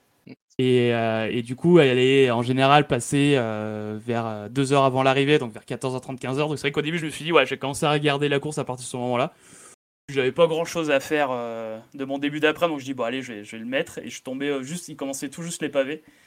Et j'ai absolument pas regretté mon choix parce que dès le début c'était n'importe quoi. Tu avais des chutes de partout. Euh, des, enfin voilà, les, les, tu vois, les, enfin, tu vois l'état des pavés c'était n'importe quoi. Les coureurs commençaient à être recouverts de boue, etc. Et, et, du coup, et notamment le, le passage d'Arambert était assez incroyable parce que c'était. Tu, tu, enfin, Arambert, c'est un secteur pavé qui est tout droit. C'est une longue ligne droite de 2 km où les, les, où les pavés sont, sont, sont, dans un état très très très très enfin très très délabré et c'est très compliqué de passer. En plus, euh, du coup, tu rentres dans le secteur pavé hyper rapidement, c'est dans une petite descente. du coup, donc direct, tu étais happé par le truc et euh, tu regardais entre le début du secteur pavé et la fin, tu avais la moitié des coureurs qui avaient soit crevé, soit qui étaient soit tombés. Enfin, c'était n'importe quoi. Et après, du coup, il y a la météo qui s'est un peu améliorée, mais du coup, du coup, tu voyais les la, la, tête des coureurs qui était recouverte de boue, de boue un peu séchée de terre, et ça, ça, voilà, ça rajoutait au côté mythique du truc, quoi. Et en plus, le, scénario de coup, c'est fou parce que tu as. Euh, alors, le, le coureur du coup de. D'Ineos, euh, donc euh, Jenny Moscone, du coup, qui est parti, qui est parti seul, qui était, enfin, à un moment, tu te dis à 40, 45 km, bon, c'est sûr le mec qui va gagner. Derrière, t'as Van Der Poel qui fait tout pour le rattraper, qui se crame littéralement. Hein. Enfin, voilà, ça, ça, ça lui coûté la course. D'ailleurs, pour parler de la, de la gestion tactique de Van Der Poel, c'était pas c'était pas montré dans toutes les écoles du ski parce que le mec il a fait que rouler que rouler il s'est jamais préoccupé des autres et bon t'as Colbrelli derrière qui l'a suivi euh, qui était bien content que Van Der Poel roule tout le long voilà. Hein. du coup t'as euh, as Moscone qui crève et du coup il change de vélo et il prend un vélo qui était pas du tout adapté au pavé et du coup ben, à cause de ça il est tombé et il s'est fait rattraper euh, donc dans le Carrefour de Lab qui est l'autre secteur mythique il y a Mont-Saint-Pével qui est, euh, qui est euh, entre Arenberg et Carrefour de Labre, et donc le Carrefour de Labre euh, qui est l'autre endroit mythique. À une quinzaine de kilomètres de l'arrivée, ouais. C'est ça, c'est ça, c'est le dernier gros secteur pavé de la course, très très difficile. Et donc là, il se fait rattraper, il se fait doubler donc, par groupe de 3, donc tu avais. donc tu avais Colbrelli, donc l'Italien qui était tout, enfin récent champion d'Europe, donc qui était dans une, une mmh. forme assez, assez, enfin voilà, très très très très bonne forme. D'ailleurs, il avait il avait fait euh, top 10, je crois, au championnat du monde, et tu sentais que c'était peut-être le plus fort derrière Julien. Hein, oui, oui, clairement, clairement. Et, le, et le jeune Florian Vermersch, euh, de la Lotto Soudal, qui était un, petit Belge euh, un peu méconnu, qui était dans l'échappée du matin. J'arrive l'échappée du matin sur les classiques, ça va jamais très long. Qui lui a résisté tout le long, qui a fait une superbe course. Du coup, à la fin, bah, ils sont joués le sprint, et donc c'est Colbrelli qui a fini par gagner parce qu'il avait un peu plus de ressources physiques que, que Van Der Poel et que, et que Vermersch et euh, ouais, à la fin l'image était assez euh, assez frappante entre la joie de Colbrelli où il, n'en peut plus il chiale et tout et la, la, la, désillusion de Van Der Poel qui est passé tout proche de, gagner de gagner Paris-Roubaix enfin bon cette course était absolument incroyable le, vraiment le côté les, les coureurs à la fin qui arrivent qui sont qui sont plein de terre. Enfin, c'était épique, épique à souhait. Je m'en suis, euh, je m'en suis régalé. Et, euh, et sinon, à part ça, euh, donc on a dit parler Paris Roubaix championnat, je voulais juste une petite note pour le. euh, c'était plutôt en début de saison, mais pas oublier la les Bianche en début de saison. qui a été emporté par Vanderpool, qui était assez très très sympa, très belle course, hein, les Strade Bianche. Euh, c'est un peu le Paris-Roubaix italien, même si c'est pas des secteurs pavés, c'est des secteurs sans de terre, mais c'est vrai que c'est les, ça a manqué les, les routes blanches en, en italien du coup, et c'était euh, c'était assez C'est une sympa à voir. toujours très spectaculaire aussi, comme Paris-Roubaix. ouais. très... Et pour le coup, c'est une course qui est assez récente. Je crois que la, première édition, c'était en 2003 ou quelque chose comme ça. 2007, 2007, là, je viens de regarder. Et, euh, et ouais, et donc du coup, Van Der Poel qui avait gagné, euh, qui était d'ailleurs assez euh, vainqueur assez large, notamment devant, devant Julien et Philippe qui finit deuxième. Et Bernal troisième, et c'était assez sympa, assez sympa à suivre. Course décevante, du coup, pour toi. Euh, ma course décevante, alors de manière euh, assez subjective, la course la plus décevante pour moi, ça a été celle des JO de Tokyo, euh, où j'ai pas ressenti de, réel engouement ni la même passion que, sur les autres courses de l'année. Alors, à côté de ça, rien à redire sur le, podium, hein, un podium de rêve avec Carapaz, Van Aert et Pogacar. Mais la course en elle-même ne m'a pas procuré d'émotion. Alors, peut-être dû aussi à cause de la défaillance de nos Français. Mais, euh, mais ouais, c'est la course qui m'a le moins emballé cette saison. Je peux, je peux te poser une question, Cédric, par rapport à ça? Hum, Dis-moi. Euh, Est-ce que Non, celle, non, tu poses pas de questions. euh, celle de Rio en 2016, la course de cyclisme, elle t'avait procuré du plaisir ou pas? Non plus, non, non. Bon, bah voilà. Ok, c'est tout ce que je voulais savoir. Non. C'est bon, on pouvait recontinuer C'était à parler. euh, c'était Van Avermaet euh, 2016. c'est- Ouais, ouais, c'est ça. Bah, en fait, c'est toutes les Après- courses, les courses de JO, elles sont nulles, quoi, c'est tout.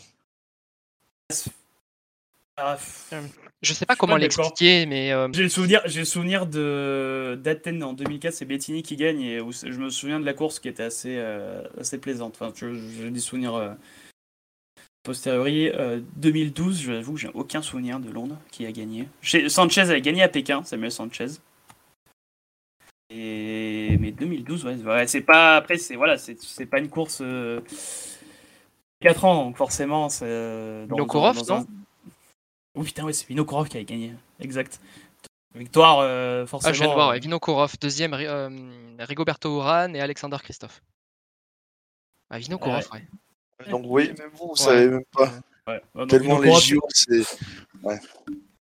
Ouais, bah après, c'est. hum, Comment dire? Crois, je crois que Paris, là, ça va être euh, comme un peu la dernière étape du Tour de France. Ça sera un peu aux Champs-Élysées et tout, je crois, en 2024. Mémoire. hein. Et oui, après, tu peux avoir des courses, tu peux avoir des courses marquantes. hein. Regarde, je te dis, 2004 à Athènes, je m'en- souviens. Après, j'étais. Peut-être que c'est- voilà, c'était une. je- 2004, j'avais dit, j'avais 12 ans, donc euh, je, je- Voilà, j'étais. Donc, c'est c'est un seul JO euh, sur tous les combien Tu vois Enfin. Ouais, après, c'est. Championnat du monde, t'en as plein aussi où tu t'en tu t'en souviens pas parce qu'ils sont pas forcément marquants. Là, les deux, les deux d'Alaphilippe, on s'en souvient parce que c'est Alaphilippe. Après, il y en a, il y en a d'autres qui sont, qui sont assez marquants, notamment les, les victoires de Sagan à une époque. Mais par exemple, euh, enfin, c'était Mats, Mats Pedersen, c'est ça, qui gagne il y a, il y a deux ans? Oui. Euh, Ouais. ouais, donc ça, pareil, dans, dans quelques années, on, on aura oublié, ça, on verra le, le nom de Mats Pedersen dans le. On se dira, mais qu'est-ce qu'il qu'est-ce qu'il foutait là? Enfin, Ouais, après, c'est c'est les, c'est les, les courses d'un jour comme ça. En fait, tu, par rapport au, par, par rapport au, au classique de, au classique du cyclisme, c'est que tu t'identifies à une course en fait. Que, Elles ont une bah, histoire, elles ont une identité, ces courses-là. Voilà, les courses ont une histoire, elles ont une, une identité, il y a un parcours qui- qui change rarement. Et tu toujours les mêmes, euh, voilà, les mêmes points, les mêmes, euh, in- enfin les, les endroits, par exemple, on parlait du carrefour de, du carrefour de l'Arbre à 15 km de l'arrivée à Paris-Roubaix, c'est vrai que c'est souvent là où ça se joue. Donc tu sais très bien que voilà, tu dis, euh, tu sais, il y a un côté mythique qui, qui en ressort derrière, comme, comme par exemple le, le, le Tour des Flandres. Alors je sais jamais le nom du truc parce que c'est un nom en, flan- en flamand, donc c'est- imprononçable. Mais en Tour des Flandres, t'as as le, le fameux mur là, qui est, qui, qui un- le mur pavé qui a 25% de, de, de dénivelé, enfin qui, qui est euh, voilà où le- tu tu t'identifies. T'avais euh, le mur de le mur de Gramont aussi à une époque. Alors que du coup les, les courses les courses championnats du monde, euh, Jeux Olympiques, c'est toujours dans des villes différentes. Donc tu as, toujours, euh, voilà, tu t'identifies pas forcément une course, à un parcours. Et puis ce qui est, ce qui est la difficulté en cyclisme, c'est que du coup les parcours évoluent et ça correspond pas toujours au même type de, de coureur. Par exemple, on disait à la Philippe l'année prochaine, ça lui convient pas du tout.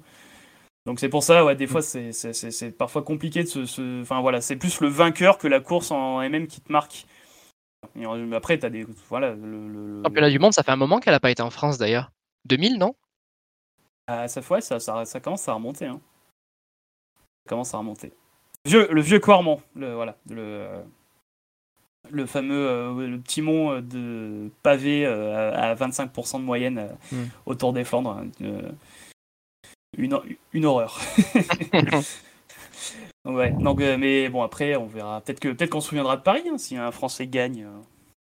euh, Oui. jamais. Mais voilà, je pense que tu t'attaches plus voilà, au coureur qui gagne qu'à la course en elle-même.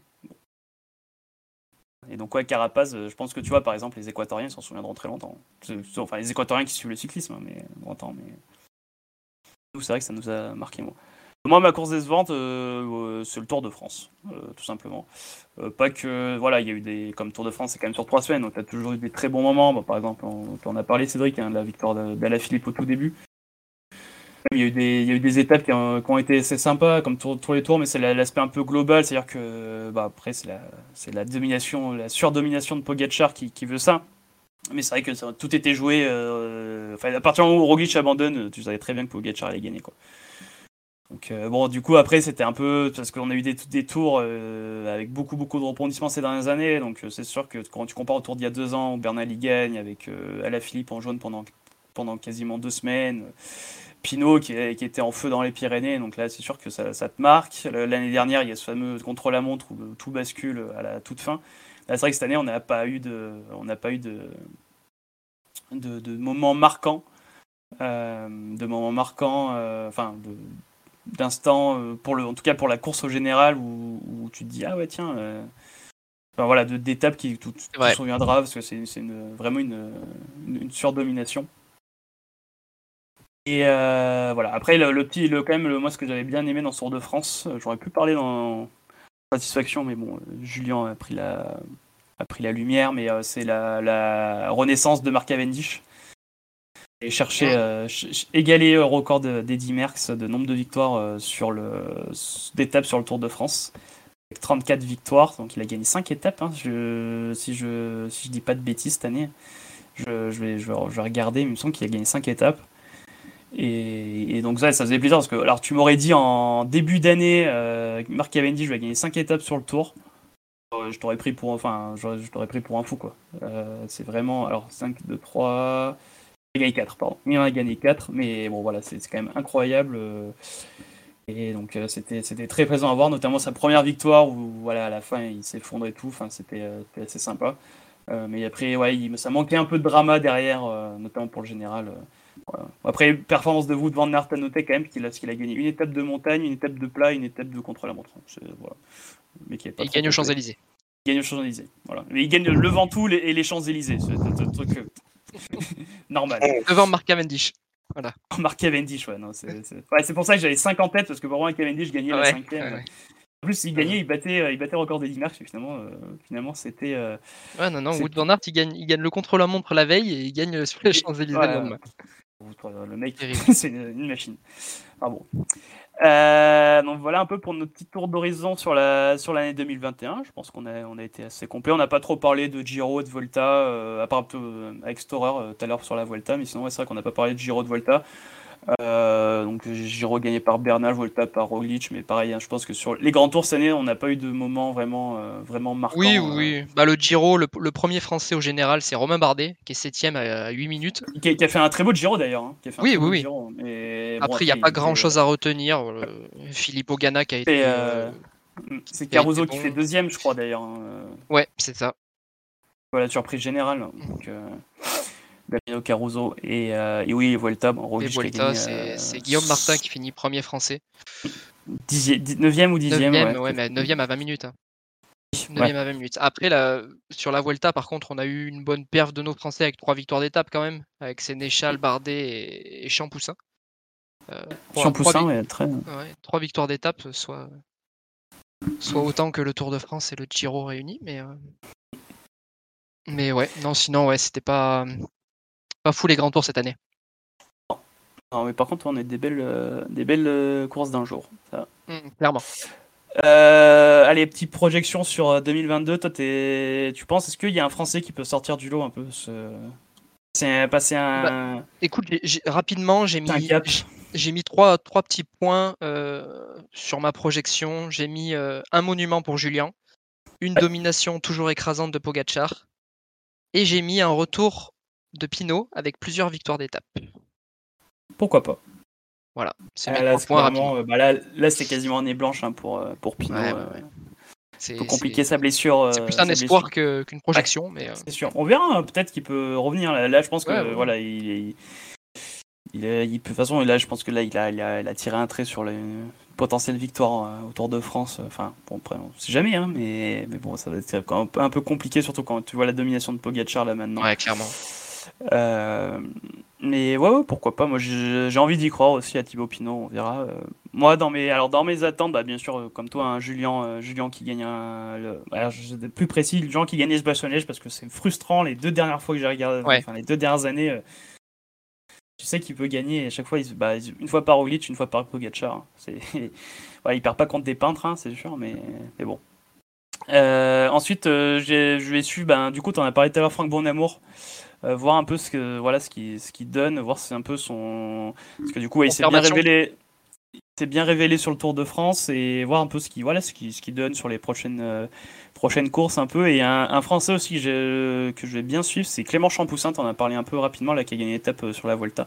Oui. Et qui, qui a été très très très enfin très belle révélation de cette année, il a que 23 ans. Donc euh, il a un il a un- il a un il a un profil un peu à, ouais, à la, un coureur, peu- enfin puncher qui, qui passe bien les côtes. euh, Donc euh, sur les courses d'un jour, ça peut être, euh, il peut être intéressant. Euh, donc euh, donc euh, à suivre. Et puis dans, de manière un peu générale, je suis très curieux de voir Peter Sagan à la Direct Energy.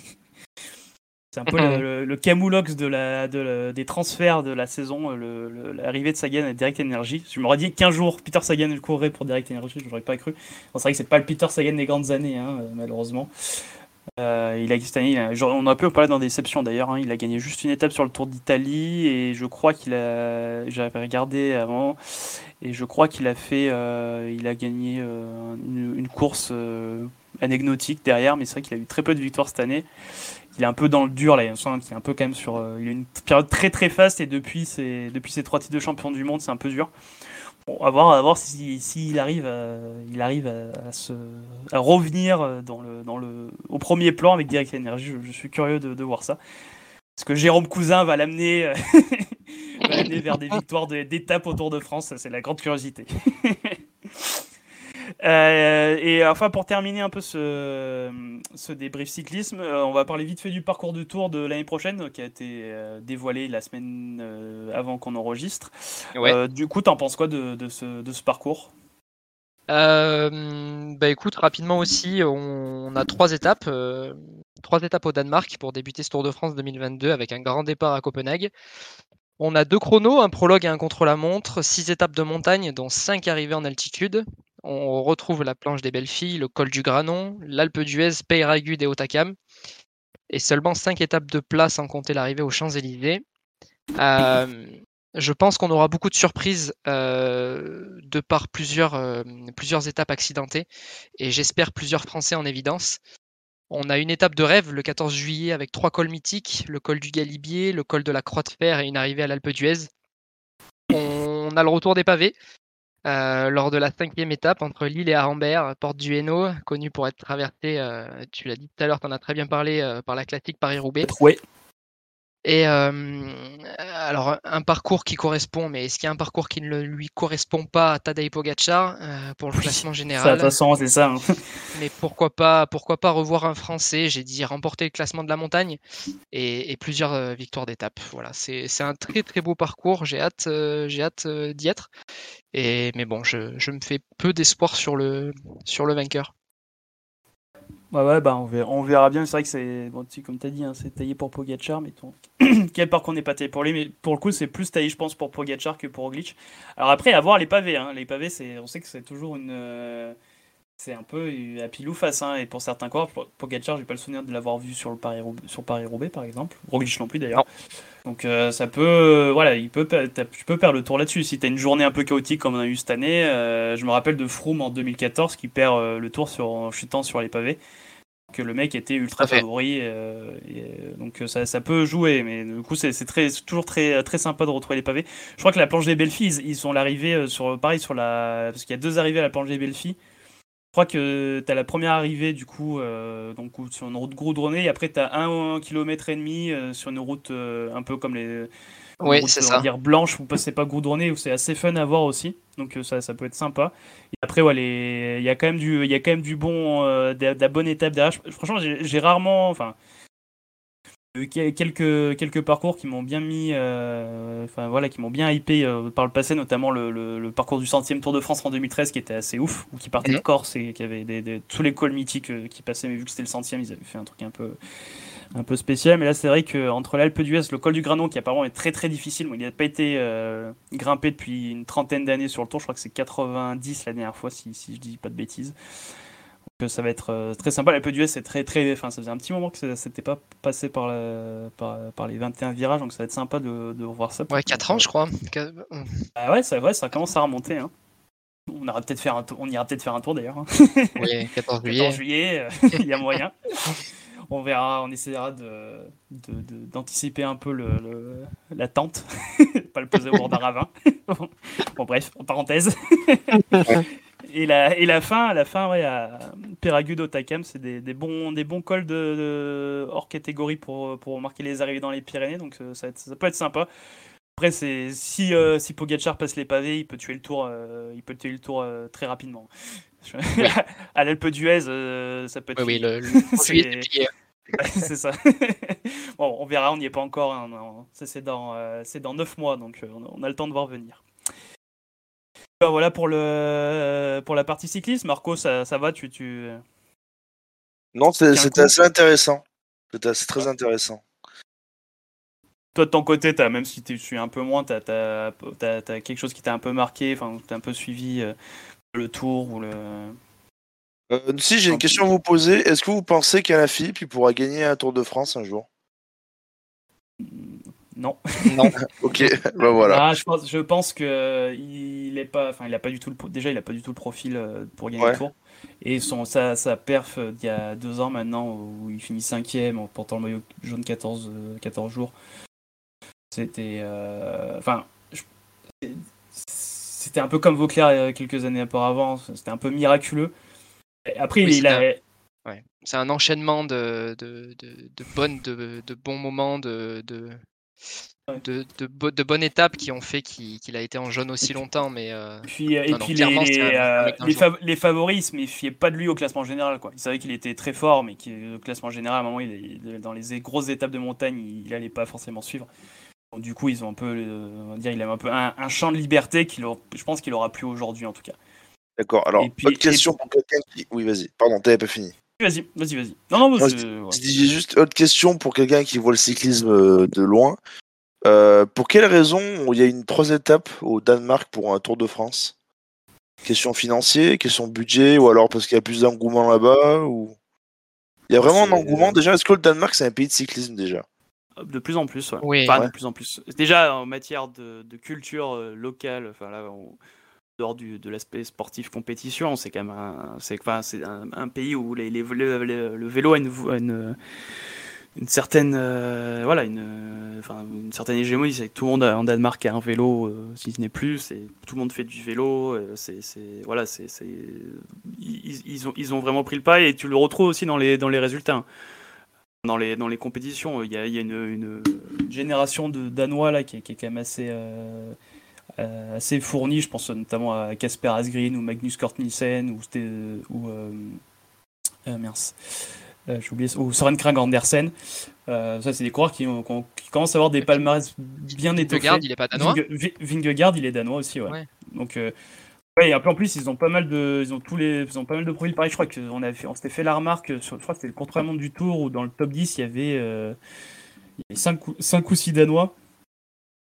Enfin, mmh. enfin voilà, c'est un, un, pays qui commence vraiment à, qui, qui- depuis plusieurs années, hein, parce qu'il y a même déjà dans les années 2000, tu avais des, des grands champions comme Michael, Michael Rasmussen, par exemple, qui a marqué l'histoire du Tour de France à sa manière. On ira. Michael Morkov.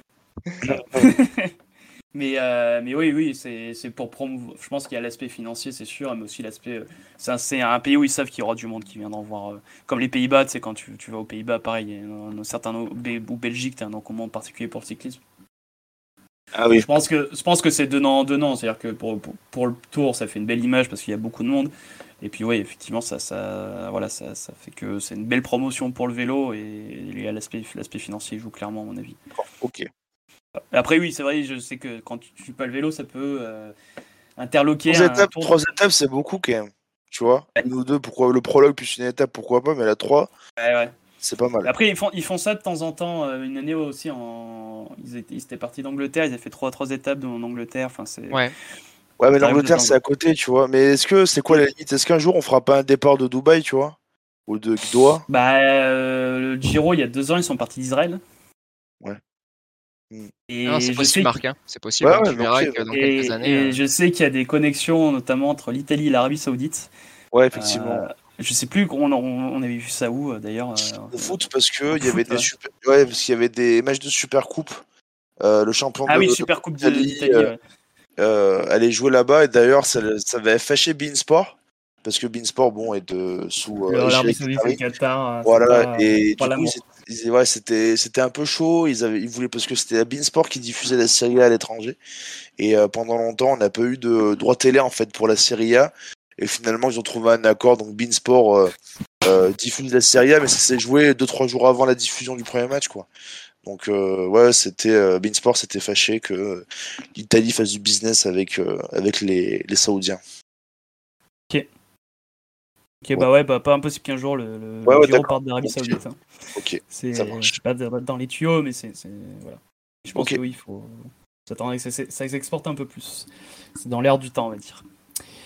Bah voilà pour la pour la page vélo. Du coup, je vous propose de, de passer à la NBA. Allez, feu.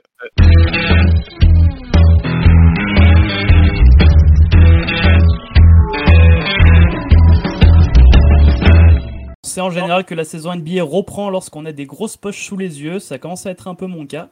Euh, du coup, ça a repris mardi dernier et du coup, vous voulez faire une petite preview un peu de la saison, savoir quelles sont nos, équipes qu'on attend, celles qui, vont nous, nous décevoir ou le joueur qu'on attend le plus ou le joueur qui va exploser. Euh, là encore, Marco, euh, tu vas être sur la touche, je crois. Alors, ça sera, ça sera euh, moins pire qu'en cyclisme, mais attention, je dis bien. pas que je suis un expert, hein, mais peut-être Mais- que. mais voilà, je suis- d'intervenir. Tu, tu es suis- l'électron libre. euh, de- voilà, mais je suis pas, je suis pas à votre niveau, voilà, toujours pas. Euh, donc euh, du coup, bah, Cédric, je te propose de, de commencer tout de suite. Euh, L'équipe que tu attends le plus cette année? Alors, l'équipe que j'attends le plus. euh, Alors, j'aurais pu parler des Nets ou des Lakers qui ont, qui ont attiré euh, toute la lumière sur eux.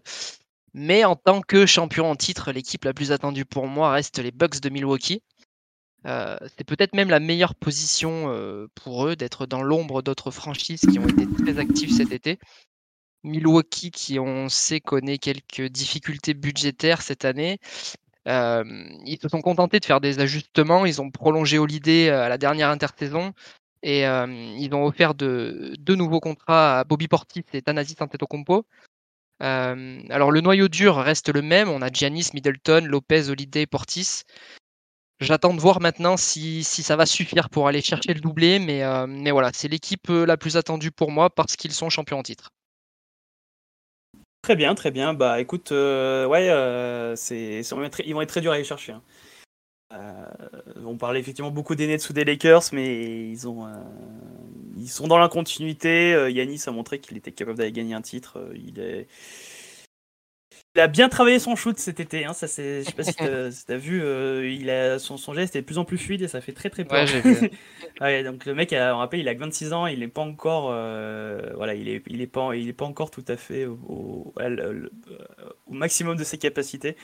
Donc ouais, ouais, ils vont être très dangereux à suivre. Peut-être la, la perte de PJ Tucker, euh, qui était leur titulaire à, à Ouais, euh, qui notamment a, été, euh, il a fait une, euh, un- des sacrés playoffs, notamment en défense face à Kevin Durant euh, contre les Nets. Et il risque de leur manquer. Il n'a pas trop été remplacé. Euh, après, ils ont, euh, ils ont un effectif quand même euh, pour aller au bout. Donc, euh, ouais, ouais, les Bucks, euh, les Bucks, ça sera à suivre. Euh, alors bon, moi, je vais pas dire les Denver Nuggets parce que ça serait trop cliché, hein, mais bien sûr que je vais, je vais suivre avec attention euh, leur saison, et que je, je les supporte avec attention. T'as pas dit les Orlando Magic, toi, Cédric, euh, bizarrement. Je, je comprends non, non. pas. je, je, Me cherche savoir pas. si, s'ils gagnent Me 15 cherche ou pas. 16 matchs. euh, Non, ça, je veux pas savoir ça. bon, L'objectif, je crois que c'est le premier choix de draft. hein, je... Je t'en- dirai plus tout à l'heure. Euh, non, moi je vais, je vais mettre l'accent sur euh, le Jazz de Utah. Euh, parce que quand même il sort d'une saison alors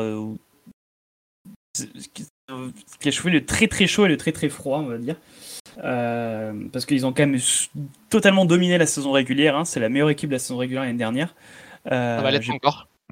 c'est possible, c'est possible. Euh, ils ont un effectif très bien construit, euh, très coll- enfin, on va dire le, le collectif prime sur les sur les superstars, hein, clairement. Euh, alors ils ont bien sûr ils ont Rudy Gobert, le, le- le français euh, triple triple meilleur défenseur de l'année, euh, qui, qui d'ailleurs au passage, hein, on puisqu'on on enregistre le samedi, donc on a eu on a eu quelques premiers matchs là qui sont passés cette semaine. Euh, il est il est chaud, hein, Rudy. Il a, il a il a encore fait un match à 17.20 rebonds contre les euh, Sacramento cette nuit. Donc, euh, donc il, va être, il va être encore très solide. Et tu as Donovan Mitchell qui euh, qui est un très très fort joueur euh, à l'arrière qui, euh, qui euh, a fait des excellents playoffs euh, dans la bulle d'Orlando il y a du coup maintenant un an et demi. Euh, malheureusement pour lui, il avait Jamal Murray en face et les Nuggets, du coup ça, a perdu en 7. Il était, il était quasiment à 40 45 points de moyenne sur une série, donc il est capable de très très forts coups d'éclat. C'est un peu son défaut d'ailleurs, il est, il est encore un peu irrégulier, mais sinon autour d'eux, il y a, il y a- il y a une équipe très bien construite qui ont. Voilà, collectivement, défensivement, c'est très fort. À 3 points, c'est très fort. Il y a des joueurs comme Bogdanovic, euh, Mike Conley, euh, Jordan Clarkson qui a été meilleur, euh, meilleur sixième l'année dernière. Enfin, une équipe très très complète. Ils ont, ils ont fait des petits ajouts très intelligents, j'ai trouvé, pendant l'intersaison avec, des, avec Rudy Gay, qui est un vétéran, qui peut apporter, qui tourne à 15 points de moyenne avec les Spurs l'année dernière, qui peut apporter en sortie de banc, et Eric Pascal, qui a été une révélation à Golden State il y a deux ans, qui a eu une saison un peu plus compliquée l'année dernière, mais il, est, euh, il peut être très intéressant pareil en remplaçant. Donc euh, c'est une équipe très complète. Mais j'ai envie de dire, là on les attend, c'est pas euh, pendant la saison, c'est pendant les playoffs. C'est pour ça que je vais, je, vais, je, vais, suivre ça, parce que je pense qu'ils ont la capacité sur le papier à être, euh, être très dominants à l'ouest, surtout quand on, en reparlera, mais il y a peut-être pas moins d'hégémonie à l'ouest qu'à l'est, et ils peuvent, ils peuvent avoir cette... voilà, ce- ce- on va dire cette, euh, cette domination sur, sur l'Ouest. Le problème, c'est qu'ils calent toujours en playoff depuis, euh, depuis que ce groupe a commencé à se construire avec, euh, avec la draft de Mitchell. Donc, sur les 3-4 dernières saisons, ils ont toujours calé en playoff. Et l'année dernière, c'était assez terrible parce qu'ils perdent contre les Clippers en demi-finale de conférence. Il y avait 2-2. euh, Kawhi Leonard, donc la star des Clippers, qui se blesse, qui se fait le genou.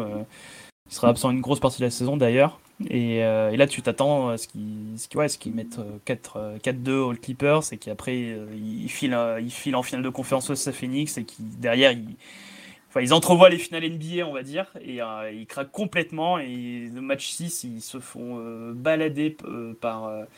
Euh, par Terrence Mann, un joueur des Clippers, qui était totalement, euh, qui sortait totalement de nulle part à ce moment-là. Euh, ils ont, ils ont un match, je crois, ils ont une, une énorme avance au, score, euh, au score, ils sont, ils se font rattraper, donc ils craquent complètement. Donc du coup, c'est une énorme déception euh, de la saison euh, dernière, et j'ai hâte de voir si est-ce qu'ils ont exorcisé leurs démons et est-ce qu'ils vont, euh, est-ce qu'ils vont réussir à passer ce cap-là, parce que clairement, ils ont, ils ont les- l'effectif euh, pour aller en finale NBA. Peut-être qu'il manque, euh, il manque un leader, euh, enfin du coup, comme j'ai dit, il y a Ouais, c'est ce que j'allais te dire. Euh, Mitchell qui est, qui est très fort, mais qui, Mitchell doit passer un cap, clairement. Il peut le, il a les capacités pour le faire, hein, mais euh, il doit, il doit gagner en régularité et passer un cap. Là, par exemple, là, cette nuit, il a fait un match où euh, 9 sur, 20, sur 25 au tir, je crois, il me semble que j'ai vu passer. Donc euh, voilà, il, il doit encore, il peut encore gagner en régularité. Euh, Mais après, collectivement, ils, ils sont très forts. Alors, je ne les vois pas gagner le titre, hein, mais je, je- c'est ma petite pièce pour la. Bon, je, je, je, m'avance sur les, je m'avance sur les pronostics, mais c'est ma petite pièce pour la finale euh, à l'Ouest. Euh, et donc, je... mais bon, après, il faut qu'ils passent ce cap-là. Et quid de, de Quinn Snyder, leur coach Est-ce que c'est le coach qui est capable de leur faire passer un cap? Donc, euh, on verra. Je suis très euh, curieux de voir ce que ça va donner. Euh, ton équipe surprise de la saison Alors, ma petite surprise, euh, alors c'est le Miami Heat. Euh, D'accord. qui, a- après une saison plus que décevante, ils ont réussi pour moi à conserver leur, leur ossature et le changement majeur qui fait que le Heat peut créer la surprise, c'est l'arrivée de Kyle Lowry en provenance de Toronto et qui doit leur permettre pour moi de s'installer dans le top 3, top 4 à l'Est.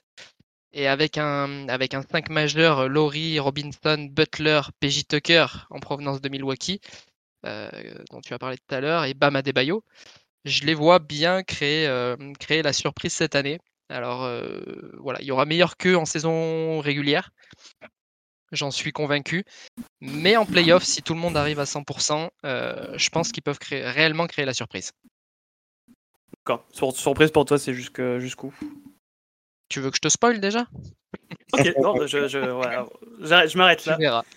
Et on peut rajouter Tyler Hero aussi, euh, qui, euh, Oui, oui, oui, exact. qui a fait un beau match en pré-saison et qui peut, peut euh, faire une saison. Il est dans les, dans les pros, enfin dans les cotes, euh, les favoris pour le titre de meilleur sixième hein, cette année au passage. Donc euh, oui, oui, et puis, euh, je pense que si on, on avait aussi euh, l'équipe qui a fait la meilleure intersaison, euh, ils, ils seront clairement plus que dans la discussion. hein. Euh, c'est un peu le mec, euh, le vétéran à la main que tout le monde voulait. Euh, je pense que par exemple les Sixers, ils n'auraient pas été contre de l'avoir. Euh, et et, euh, et, euh, du coup, euh, PJ Tucker, ouais, c'est pour ben, la preuve. Hein, Milwaukee, euh, ils vont le chercher en mois de février, ils gagnent le titre derrière. Ouais. Bon, bon, après, il n'y a, y a pas que ça, hein, mais défensivement, c'est quand même une, une plus-value très intéressante. très fort. À suivre. À suivre, ouais, Miami, euh, je pense que ça, peut être euh, bien solide cette année aussi. Euh, allez, moi, équipe surprise, c'est pas, c'est plutôt du, on va dire, une équipe qui l'année dernière était un peu dans le, ventre mou, on va dire, de la, de la NBA, mais je pense que cette année, ils peuvent, aller viser un top 6 à l'Est, pourquoi pas inquiéter une équipe au premier tour. Euh, mais je, je pense pas que ça ira plus loin, mais je pense qu'il y a, il y a une, un- une équipe, enfin, je pense qu'elle est très très euh, fun à suivre et, et je, je- je suis très curieux de voir leur saison. Euh, c'est les Charlotte Hornets. Euh, Je pense que en termes de. Alors, on n'est pas d'accord. hein. Ah, on est pas d'accord, d'accord, très bien. Ah bah, bah, très bien. Alors, en ter- déjà, rien qu'en en termes de équipe fun à voir jouer, euh, je sais pas s'il y en a beaucoup au-dessus. hein, parce que c'est... Alors déjà, il y a Lamelo Ball, rookie de l'année Oui. en, en titre, Ça, c'est incontestable. Oui.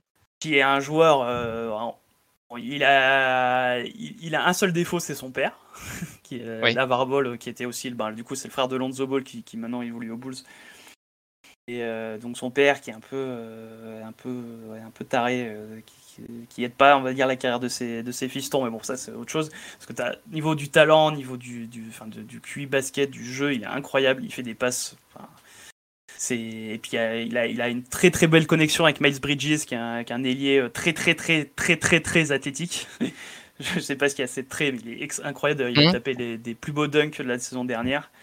Déjà rien que ça, déjà, ça t'a donné envie de regarder. Et franchement, ils ont une très belle, euh, une très belle ossature. Ils ont, ils ont. Alors, voilà, c'est comme j'ai dit, hein, ça, ça, ça vise pas le titre, hein, loin de là, mais ça, ça, ça peut viser un top 6 à, à, à l'est.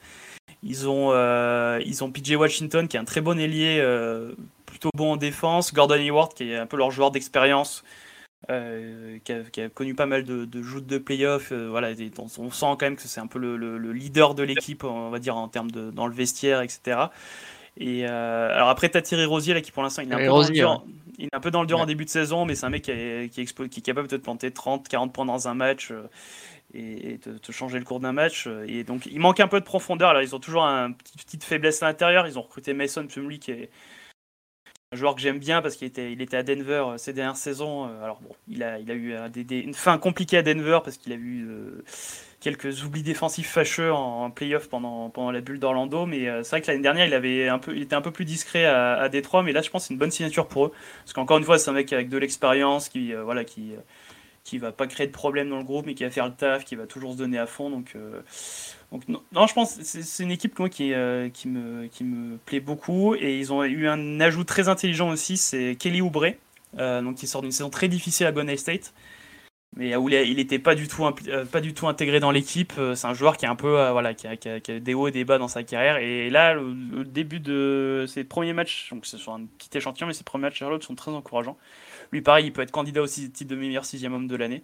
Voilà, c'est une équipe jeune, fun à voir jouer et ils ont un très bon coach, James Borrego d'ailleurs, qui, a fait, qui a déjà, qui l'a depuis 4 saisons maintenant, qui a, plutôt fait ses preuves. Euh, tout le monde les attendait l'année dernière au fin fond de la ligue, 14e, euh, 15e à, à, l'Est. Ils loupent le, le, play-in, donc la nouvelle formule de, de, de play-off, c'est-à-dire que quand tu es 10e, tu peux participer au play-off. Alors, avec deux matchs, euh, deux matchs à disputer, ils le loupent de, non, ils le font, non, je dis, non, ils font les, ils font le play-in, ils finissent dixième, mais, mais ils, ils, ont eu beaucoup de blessures, ils sont cramés. Mais euh, ouais, au mois de début mars, ils étaient 6 de, sixième de l'Est, hein, je crois. Donc euh, après, il y a l'Amelo Ball qui se fait le poignet, donc il, il, baisse un peu euh, en résultat. Mais voilà, moi, c'est une équipe que j'aime beaucoup voir jouer et, et, je suis assez confiant. Je pense qu'ils peuvent gratter un petit top 6 à, top 6 à l'Est, ça serait pas. Ça m'étonnerait pas. Voilà. Donc du coup, l'équipe qui va, l'équipe qui va décevoir. Alors, l'équipe qui va décevoir, j'aurais pu mettre Philadelphie mais euh, j'ai choisi les Lakers. Ah J'ai une, une, deuxième option. Euh. Mmh. j'ai mis les Lakers aussi. j'ai choisi les Lakers parce que, parce que après une saison dernière où ils terminent 7ème, je crois, à l'ouest, alors qu'ils étaient favoris avec les Nets, hein, et ils ont eu une mmh. saison bon, minée par les blessures. Je pense que cette année encore, les Lakers ne, ne, seront pas à la hauteur. Alors évidemment, sur le papier, c'est impressionnant, hein, et encore plus avec le recrutement de Russell Westbrook. Le, le 5 majeur est sans doute le plus expérimenté, avec Westbrook, Ellington, euh, Arisa, LeBron, Anthony Davis. Mais, euh, Ouais, ouais, c'est ça. J'ai mis, mis ce, ce, groupe de, de, trentenaires devra absolument éviter les blessures et ça va être très compliqué. Euh, même s'ils les voient se qualifier en playoff sans trop de problèmes, euh, les playoffs seront très très très compliqués si tout le monde n'est pas en 100%. Et je pense que, malheureusement pour LeBron, euh, ça va être encore une année compliquée. Bien. Ouais, alors moi je, je, je, je, vais rebondir sur Lakers. Après, je parlerai de mon, mon autre équipe que je vois ce soir. Mais oui, c'est. Je, je, pense que là, ils sont en train de ils ont tout misé sur des mecs qui sont qui, qui, qui, sont qui, sont cramés en fait euh, enfin c'est un peu un peu dur comme constat mais Carmelo Anthony il, est, il a fait des bons des bons matchs à Portland mais déjà défensivement c'est une, c'est jamais été un très grand très grand joueur mais là c'est de pire en pire et, offensivement il est capable de coups d'éclat mais bon jusqu'à jusqu'à quand il va tenir comment il va accepter son ce rôle de remplaçant? Il a bien accepté l'année dernière à Portland mais là je sais pas, avec euh, la ferveur de Los Angeles, je sais pas comment ça va se passer. Dwight Howard qui sort d'une saison catastrophique avec, euh, avec euh, Philadelphie après une très bonne saison Lakers il y, a, il y, a, deux ans, cela dit, mais du coup il revient. Je, ouais, la construction de l'équipe c'est douteux parce que du coup ils sont l'année dernière il y a Anthony Davis, LeBron James et Talen Horton Tucker qui est un jeune plutôt plutôt prometteur derrière, mais ils ont, ils ont complètement cassé le, le, voilà le groupe autour. Donc c'est un tout un tout nouveau groupe qui arrive. Alors ça se trouve, ils vont être sur le papier, ils ont, ils ont une équipe euh, très très forte, hein, mais après, euh, comment LeBron et, Russell Westbrook ils peuvent cohabiter ensemble? Il n'y a qu'un ballon. Hein, euh, ouais. c'est deux joueurs qui ont quand même besoin du ballon pour s'exprimer. Je pense que le, le de leur saison, c'est bateau, mais je pense que Anthony Davis, c'est un joueur qui est très habitué aux blessures, hein, t'en parlais. Euh, déjà l'année dernière, ben, un peu, il loupe une grosse partie de la saison et en playoff, il n'est pas du tout à 100%. C'est un peu ce qui les perd, quoi. Donc si, Davis arrive à avoir une saison euh, sans trop de blessures, euh, avec une certaine régularité, surtout qu'il a, il a 28-29 ans, donc il est censé être arrivé à l'âge où tu es, le plus fort dans ta carrière. Il arrive à avoir une saison complète sans trop de blessures, avec un LeBron d'à côté, pareil, qui, qui, qui gère plutôt bien. Euh, ça devrait bien se passer pour eux. Après, euh, il y a beaucoup, beaucoup trop de questions euh, sur cette équipe pour moi, pour me rassurer, parce que beaucoup les mettent favoris à l'Ouest. Hein, forcément, quand tu as LeBron, Davis et Westbrook dans une équipe, voilà, tu, tu fais, euh, tu, tu, tu, les vois favoris, mais ouais, je me, je, me demande si ça va pas faire comme il y a quelques années, il y a maintenant 9 ans, où Dwight Howard est arrivé, euh, encore lui d'ailleurs, est arrivé aux Lakers et avec Kobe et Steve Nash qui était, Steve Nash qui était le, qui était prêt, lui prêt à aller à l'EHPAD là, à cette époque-là, il avait 40, 40 ans, il était, cramé de chez cramé. Pogazol aussi qui commençait, tout, tout, doucement à être moins performant et, cette équipe elle a rien fait quoi. Elle arrive en playoff, elle s'est fait balayer par les Spurs et, j'ai un peu peur de retrouver, enfin peur. Je suis pas un grand fan des Lakers, mais bon après euh, voilà si, si LeBron euh, si LeBron euh, parvient, euh, parvient à aller encore glaner un titre, ne serait-ce qu'une finale, ce serait, ce serait historique, mais j'ai du mal à y croire. Honnêtement, j'ai du mal à y croire. On verra, hein, peut-être que, que, que la saison me fera mentir. En tout cas, déjà, euh, deuxième match, il, je sais pas si tu as vu passer ce matin, il y a eu une embrouille entre Dwight Howard et, Davis pendant, le, pendant un temps. Ouais, j'ai vu altercation physique. Bon, après, ils ont, ils ont, ils sont expliqués après en disant oui, mais c'est parce qu'on, c'est, une discussion passionnée, ça arrive entre coups oui, oui, c'est de bonne augure. Ce qui est, vrai. normal. Oui, parce que c'est vrai, moment que les mecs qui parlent entre eux et ils en ont pas rien à foutre, justement. Donc, euh, c'est une époque, on avait vu ça avec Kevin Durant et, Draymond Green euh, à Golden State notamment. Ça ne pas empêché de gagner un titre derrière. Donc euh, voilà. Mais c'est vrai que c'est au bout du deuxième match quand même. Je encore, euh, Dwight Howard, il est pas réputé pour être le meilleur coéquipier qui existe. Hein. Euh, il a, il a eu, euh, voilà. Donc bon, ça, beaucoup, beaucoup, trop de questions pour moi, pour, manque de stabilité, tu vois, quand on compare à, Utah ou à Milwaukee, où c'est des équipes, voilà, qui, tu vois, les mecs sont arrivés, sont, arrivés dans les dans les vestiaires. Enfin voilà, pas besoin de présentation, pas besoin de trop travail. Enfin, il y, a des automatismes là. les Lakers, je, ils vont avoir. Je pense que le début de saison va être très difficile. Et vu, les attentes qu'il y a, euh, je, je, sais pas trop où ils vont. Euh, ok, donc moi j'avais donc, donc j'avais les Lakers hein, aussi. Euh, je m'étais noté aller en, en, autre équipe qui, allait décevoir, même si je pense qu'ils vont pas ils vont pas tomber dans les travers de la conférence S. Mais oui, Philadelphie. alors je, je, suis un peu partagé parce que pour le coup, je me dis que ok, ils ont ils ont le problème Ben Simmons, donc pour ceux qui n'ont pas suivi, donc le meneur de, Philadelphie qui est numéro 1 de draft 2016 ou 2017, je ne sais plus exactement l'année. Numéro 1 draft sectionné par Philadelphie dans le, dans le fameux process. Euh, pendant quelques années, Philadelphie ont fait exprès de perdre quasiment tous leurs matchs pour récupérer des choix draft à foison et du coup ils ont récupéré Ben Simmons et Joel Embiid. Euh, donc Joel Embiid qui est euh, devenu au fur et à mesure le, meilleur joueur de l'équipe, donc le, pivot, Aiki Okish, le meilleur pivot de la, le meilleur pivot de la NBA. Et donc Ben Simmons, qui est un joueur euh, très atypique, c'est-à-dire que ce n'est pas un joueur du tout. déjà, il n'a pas de shoot, hein, littéralement. On peut légitimement s'entraîner quelques mois et shooter aussi bien que Ben Simmons. Hein. C'est, euh, Mais par contre, il est très très, c'est peut-être le meilleur défenseur à son, à son poste euh, de la, de la NBA. Mm. Et, euh, et, dans la QI basket, le jeu de passe, il est, voilà, il est, il est excellent, très athlétique. Mais du coup, il a eu des playoffs très très difficiles l'année dernière. Philadelphie qui avait fait une saison régulière de malade, premier de l'Est, qui se font sortir par les Atlanta Hawks la surprise générale avec un Ben Simmons euh, totalement fantomatique, avec un très gros problème de, réussite au lancer franc notamment. Et donc après le match, euh, son entraîneur Doc Rivers, qui a parcours parfois, parfois chaotique en playoff, qui a dit, euh, on lui a posé la question à chaud, est-ce que vous pensez que vous pouvez gagner le titre avec Ben Simmons en meilleur de jeu? Et il, lui a répondu, à l'heure d'aujourd'hui, je sais pas. Donc voilà, grosse confiance en tant que joueur. et du coup, ben, Ben Simmons, il a pris la mouche plusieurs mois après. Hein plusieurs mois après, mais après, euh, juste après les JO, il a dit qu'il voulait partir de Philadelphie. Et depuis, ben, c'est, le bordel intégral dans, dans, on va dire, dans le, dans le front de ton fils de Philly. Donc, euh, Philadelphie qui cherche à les changer, mais ils n'arrivent pas à trouver une contrepartie qui leur convienne parce que vu, que, vu le talent du joueur, ils veulent récupérer un joueur, on va dire, de sa trempe. Alors, euh, eux, ils rêvent de récupérer un Bradley Bill de Washington ou un Damian Lillard. Mais bon, les, les, les équipes sont pas, pas encore prêtes à le libérer.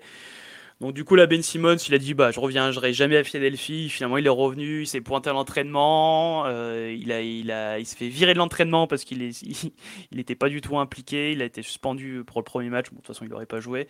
Donc là, on ne sait pas trop comment, comment ça se passe. Alors là, il y a des, aux dernières, dernières nouvelles, apparemment. Euh, il, songerait peut-être à revenir dans l'équipe parce que du coup, euh, tu as le, le manager de, de, de Philadelphie, Daryl Morey, qui a dit qu'il échangerait que contre un, gros nom. quoi. Et donc, pour l'instant, il n'y a pas de gros nom qui, qui se pointe.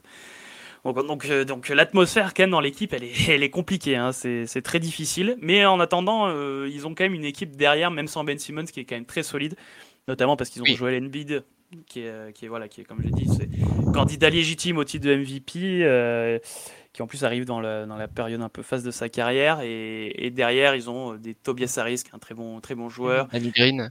Danny Green, bon, Green qui est un peu cramé, mais bon, et qui fait le taf. Ils ont des très bons jeunes, notamment un joueur qu'il faut, je pense qu'il faut surveiller, parce que je pense que c'est un des meilleurs défenseurs euh, extérieur de la, enfin extérieur à l'aile de la ligue, c'est Matty Stable, qui est un Australien de, qui doit rentrer dans sa troisième ou quatrième, quatrième saison, je crois, qui, je pense peut exploser cette année. Hein. Il a, en tout cas, j'ai vu des, euh, des, euh, des, palettes de lui défensivement. Il a un, un instinct défensif, c'est un, un, monstre. Et offensivement, il a, il a fait des progrès. Donc voilà, il, y a un, il y a un très, très, je pense, c'est une équipe qui aura des résultats. Elle sera top 4 à l'Est quoi qu'il arrive tant qu'ils tant qu'ils pas réglé cette histoire de Ben Simmons, enfin voilà, ils peuvent peuvent pas euh, peuvent pas avancer euh, sereinement. T'as as, ton deuxième meilleur joueur potentiel qui veut pas jouer, qui veut se barrer. Enfin c'est trop compliqué à gérer. Et puis euh, du coup face à des Bucks ou des Nets en, en playoff, enfin ça me paraît très compliqué quand même. mais, voilà. Très, en tout cas, c'est vraiment le, feuilleton de ce début de saison. C'est clair. Euh, voilà pour les équipes. Euh, le joueur le plus attendu pour toi cette saison? Alors, le, pour moi, c'est le grand Kevin Durant, le plus attendu cette saison avec les Brooklyn Nets. Euh, entre, les, entre les playoffs et les JO qu'il fait, il en a mis plein la vue à tout le monde, je pense, en tout cas pour moi. il est revenu, je pense, à son meilleur niveau après une saison compliquée. Euh, la rupture du tendon d'Achille, hein, c'est beaucoup qui peuvent se permettre de se dire euh, on a, je suis revenu à ce niveau-là avec une, rupture du temps. Ah ouais, c'est clair. Ça, reste pour moi le, meilleur attaquant de la NBA. Euh, il est capable de marquer face à n'importe qui, n'importe où. Euh, je, pense qu'il aura, il aura cette année davantage de, de tirs et il pourra surtout compter sur un, sur un James Harden pour, pour pourquoi pas aller chercher le titre de meilleur marqueur de la NBA et pourquoi pas emmener les Nets, les Nets vers le titre. Donc euh, ouais, ouais, le plus attendu pour moi, c'est lui, c'est Durant. Euh, candidat MVP euh, naturel. Ouais, ouais, Qui est son meilleur joueur du, monde, un des meilleurs joueurs du monde en ce moment. Clairement, clairement. Et ouais, les Nets, faut voir aussi le cas, on parlait du cas Ben Simmons, t'as le cas qui est Irving aussi, hein, qui, est, qui est embêtant. Oui, oui. très embêtant. On en parlé un peu. C'est l'une des raisons pour laquelle aussi il aura, il aura plus de, plus de, plus de ballons et plus de, plus de tirs pour lui. Mm. c'est sûr. il est capable d'emmener une équipe au titre, hein, je pense. Euh, surtout avec Arden à côté et des très bons role-players euh, aussi, euh, parce qu'ils ont fait un sacré recrutement aussi, les Nets. Hein, pareil, c'est pas tout jeune, mais là, Marcus Aldridge, là, il a fait encore un gros match cette nuit. non, ils ont, ils ont, une belle équipe là. Mais euh, ouais, le problème, Kyrie Irving, ça va être un problème. beaucoup, beaucoup commencent à parler d'un échange Kyrie Irving contre Ben Simmons. Moi, j'y crois pas trop, mais c'est vrai qu'ils gagnent le même salaire. Donc, euh, du coup, pour matcher, c'est pratique. Ouais, j'y crois pas non plus. Mais, j'y crois pas. Je pense. Euh, surtout que Kyrie, s'est vraiment inscrit dans le projet Nets avec Kevin Durant. C'est lui qui a ramené KD et tout. Ils sont potes. Donc, je pense pas que, que KD soit trop chaud pour, pour ça. Quoi. Mais bon. Mais ouais, à surveiller. bah, donc, t'as dit Kevin Durant. Moi, je vais dire Lucas Doncic. Euh, mm. que, des petits que des petits joueurs. Hein. Euh, bah, hein, il, a, il a un niveau. Euh, voilà, on va pas, on va pas présenter le bonhomme. je pense. on a vu notamment au dernier JO ce qu'il était capable de faire. Il, mène quasiment lui tout seul Dallas, Dallas en playoff et au, au, match 7 de la série contre les Clippers où ils partaient pas du tout favoris. Enfin, voilà, il, a, il, est toujours, il est toujours très jeune, hein. il a 22 ans, je crois, si je dis pas de bêtises. Il est déjà, il est déjà monstrueux, il est, euh, il est candidat euh, au MVP. Alors, faut, faut qu'il y ait les résultats euh, collectifs derrière qui suivent, mais oui, toujours 22 ans. Et du coup, je pense que là, cette année, il peut encore, encore passer un cap dans le. Voilà, il est dans l'exceptionnel. il, a, il a des progrès à faire en défense ça euh, toujours aux défense et au lancer franc d'ailleurs, hein, parce qu'il a, un pourcentage au lancer franc qui est pas forcément digne de son niveau euh, autre, son niveau offensif. Euh, il peut passer un cap et là il y a un nouveau coach donc qui est arrivé à Dallas avec Jason Kidd. Je pense que c'est une année charnière pour notamment pour Dallas et du coup enfin lui bon il a, il a le niveau mais il peut faire passer encore un cap à cette équipe. Il est un j'ai un peu peur qu'il soit un peu tout seul parce que du coup il y a Porzingis autour de lui qui déçoit. Euh, t'as pas t'as pas de, de, vrai lieutenant. Euh, avec un statut, statut très très voilà clair et défini comme un lieutenant capable de, d'être d'emmener Dallas plus loin qu'un premier tour de playoff. Mais bon, s'il y a bien un joueur dans l'NBA, dans l'NBA qu'on a, qui, a, attendu à ce niveau-là, c'est lui et donc à voir ce que, ce que ça donne pour Dallas. je suivrai aussi Devin Booker je rajoute un peu, qui, mmh. je pense aussi peut passer un cap, devenir un, un titulaire All-Star euh, enfin, incontestable et à voir, à voir avec Phoenix que, ce que ça donne. Ok. Joueur surprise qui va euh, euh, J'en ai deux, alors je vais, je vais être rapide. le, premier, le premier, il fait partie de, de, l'exceptionnel QV 2018, hein, avec, que tu en as parlé, comme Luka Doncic ou Trae Young. C'est Darren Jackson Jr. de Memphis. Hmm. Pour moi, euh, alors j'ai pu voir quelques, quelques, quelques vidéos, j'ai lu beaucoup sur lui. Euh, il a le potentiel pour être un, un, vrai leader de sa formation et, pourquoi pas un futur All-Star. Euh, son, son, principal souci, c'est qu'il est assez fragile physiquement. il a passé l'essentiel de, la saison dernière à l'infirmerie. après, s'il est à 100% de ses moyens, il peut faire exploser ses stats, mais vraiment. Donc c'est le premier joueur pour moi le moins attendu qui va exploser. Et le deuxième, bah, le deuxième c'est plus perso, c'est Jalen Suggs d'Orlando, hein, drafté en cinquième position cet été, présenté et annoncé comme le, successeur de Kyle Lowry. Rien que ça. c'est un. C'est pour moi un super coup réalisé par le Magic et j'espère vraiment qu'il va se révéler cette année et redonner des, des couleurs à Orlando. Orlando d'ailleurs qui jouera, qui jouera cette année la carte de la jeunesse. Hein. C'est risqué, mais bon, j'ai hâte. c'est sympa à voir. Enfin. Oui, voilà, j'ai hâte de voir la, la, progression de ces joueurs et, et, particulièrement de Suggs. Après, oui, voilà. Bah, ça n'a pas gagné beaucoup de matchs, mais bon. Ouais, il faut, voilà, faut avouer que quand, quand tu pars du, du, du, principe que ta superstar de ton équipe, c'est un jeune drafté la même année, c'est pas la meilleure façon de démarrer. Bon, pourquoi pas Pourquoi pas ouais. J'aime beaucoup le joueur. Hein, euh, ouais, moi aussi j'adore. un peu euh, très fort, euh, très fort à la fac et ouais. bon bah du coup là je vais parler de Denver. Je suis obligé. Michael Porter Jr. C'est son année. il a signé une prolongation de 172 millions sur 5 ans. Mhm. voilà, petite prolongation au max. Denver, ils n'ont pas hésité à le signer. Donc, c'est à la fois, je pense qu'il va exploser naturellement parce que du coup, euh, on a deuxième meilleur joueur de l'équipe, Jamal Murray, qui est blessé, pas pour la saison, il devrait revenir euh, en mars. c'est pas trop encore, mais bon, pas tout de suite. Donc là, il a, il champ libre. En plus, Jokic, qui est MVP en va être un peu moins joué, il va peut-être un peu plus gérer parce qu'il a, joué tous les matchs la saison dernière. Donc, euh, du coup, vu que c'est une année, on va dire avec la blessure de Murray, c'est un peu une année de transition où l'objectif de Denver, bon, ils, ils, feront, ils les playoffs de, très certainement, mais euh, après, voilà, ils, visent pas le titre cette année, mais l'objectif, c'est de, progresser, faire progresser les jeunes joueurs de l'équipe où, on a beaucoup, beaucoup de talent. Et Michael Porter, c'est euh, un talent de, fou. Il fait, vraiment penser à Kevin Durant. On en parler tout à l'heure, mais c'est vraiment le même style de joueur, très grand, très difficile à défendre.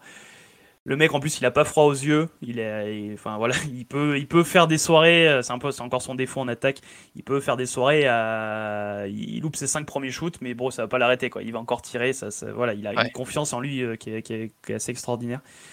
Euh, j'ai regardé ses stats de l'année dernière, il tournait quand même à 19 points par match et à 44% à 3 points, donc c'est du très très sérieux quand même. Correct. Donc euh, ouais, euh, s'il si, arrive à garder ce niveau-là euh, et, du coup il aura plus de responsabilités, donc plus de shoot et plus de plus de points et voilà. Et je pense qu'il y aura peut-être des matchs où tu auras Jokic, Jokic au repos, il sera vraiment le leader de l'équipe, donc c'est vraiment une occasion bénie pour lui pour passer un cap. Et donc j'attends que ça, hein, qu'il passe un cap. En plus, pour, il est magnifique à voir jouer hein, pour les pour les puristes du basket. C'est vraiment il a un shoot euh, superbe. il sent très bien le jeu en attaque. Et là aussi on l'attend en défense parce que autant au niveau à l'attaque c'est du très haut niveau. La défense euh, c'est un peu plus compliqué. Disons que quand t'as l'équipe en face qui veut, cibler un joueur, euh, voilà, ils ont pas besoin d'hésiter longtemps à Denver. Ils savent qu'ils vont cibler Michael Porter Jr. en défense parce qu'il a, un déficit. Alors, il a une très, très grosse marge de progression. Il a un peu progressé l'année dernière. C'est moins pire que lors de sa première saison. C'était vraiment catastrophique. Euh, tu mettais un pot, c'était pareil quoi. Mais là, là il, a, il a un peu progressé. Alors, il fait des erreurs de débutant.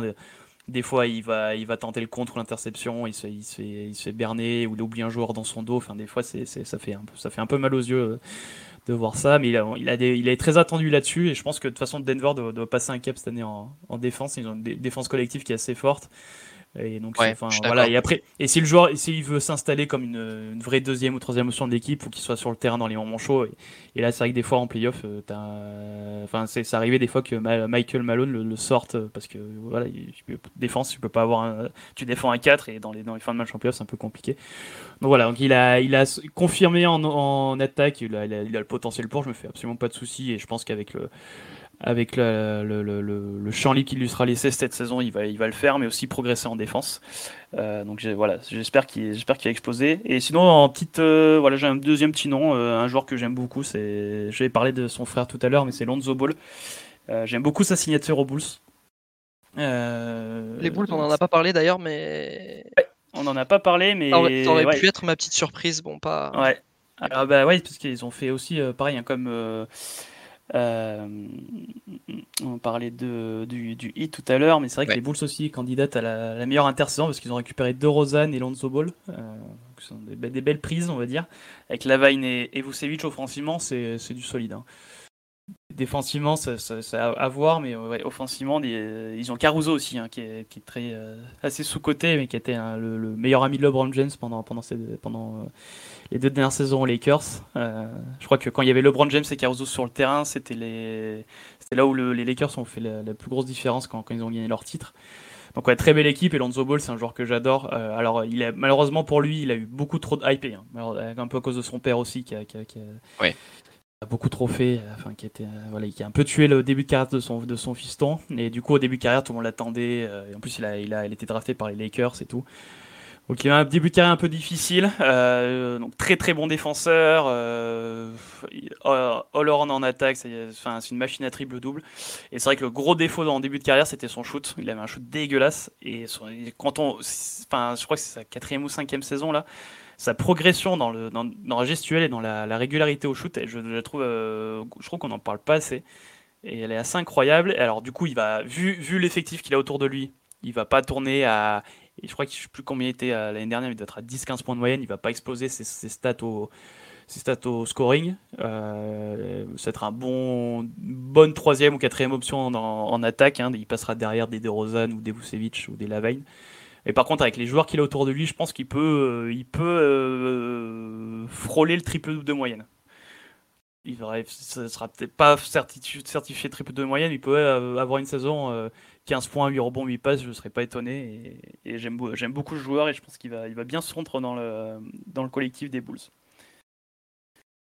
Euh, Du coup, euh, donc ouais, on, donc on n'a pas trop parlé de, de quelques équipes. Euh, je vais te, je te fais un peu en, en, rapide. Je vais te citer quelques équipes. Tu vas me dire ce que ce que t'en penses, ce que t'attends, quoi. On n'a pas parlé des Knicks, qui sont assez attendus.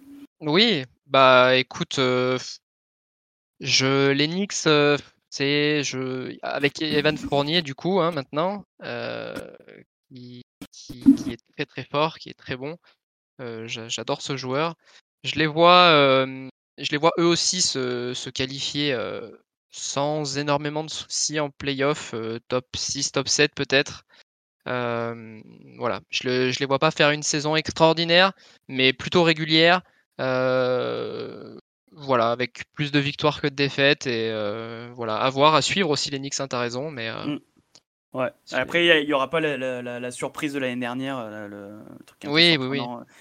Mais euh, c'est vrai que ouais, ils sont un peu plus attendus, donc c'est vrai que des fois c'est un peu du difficile de confirmer, mais c'est vrai que bah, alors le premier match, là, les supporters ils sont chauds de ouf. hein. Euh, les Celtics, c'est n'importe quoi. Les mecs, ils ont gagné un match et ça y est. euh. Mais ouais, je, ouais moi je, je pense qu'ils vont un peu, euh, bon, ils vont, ils vont aller en playoff, mais ils vont un peu caler, un, un peu, en- un peu en dessous que l'année dernière.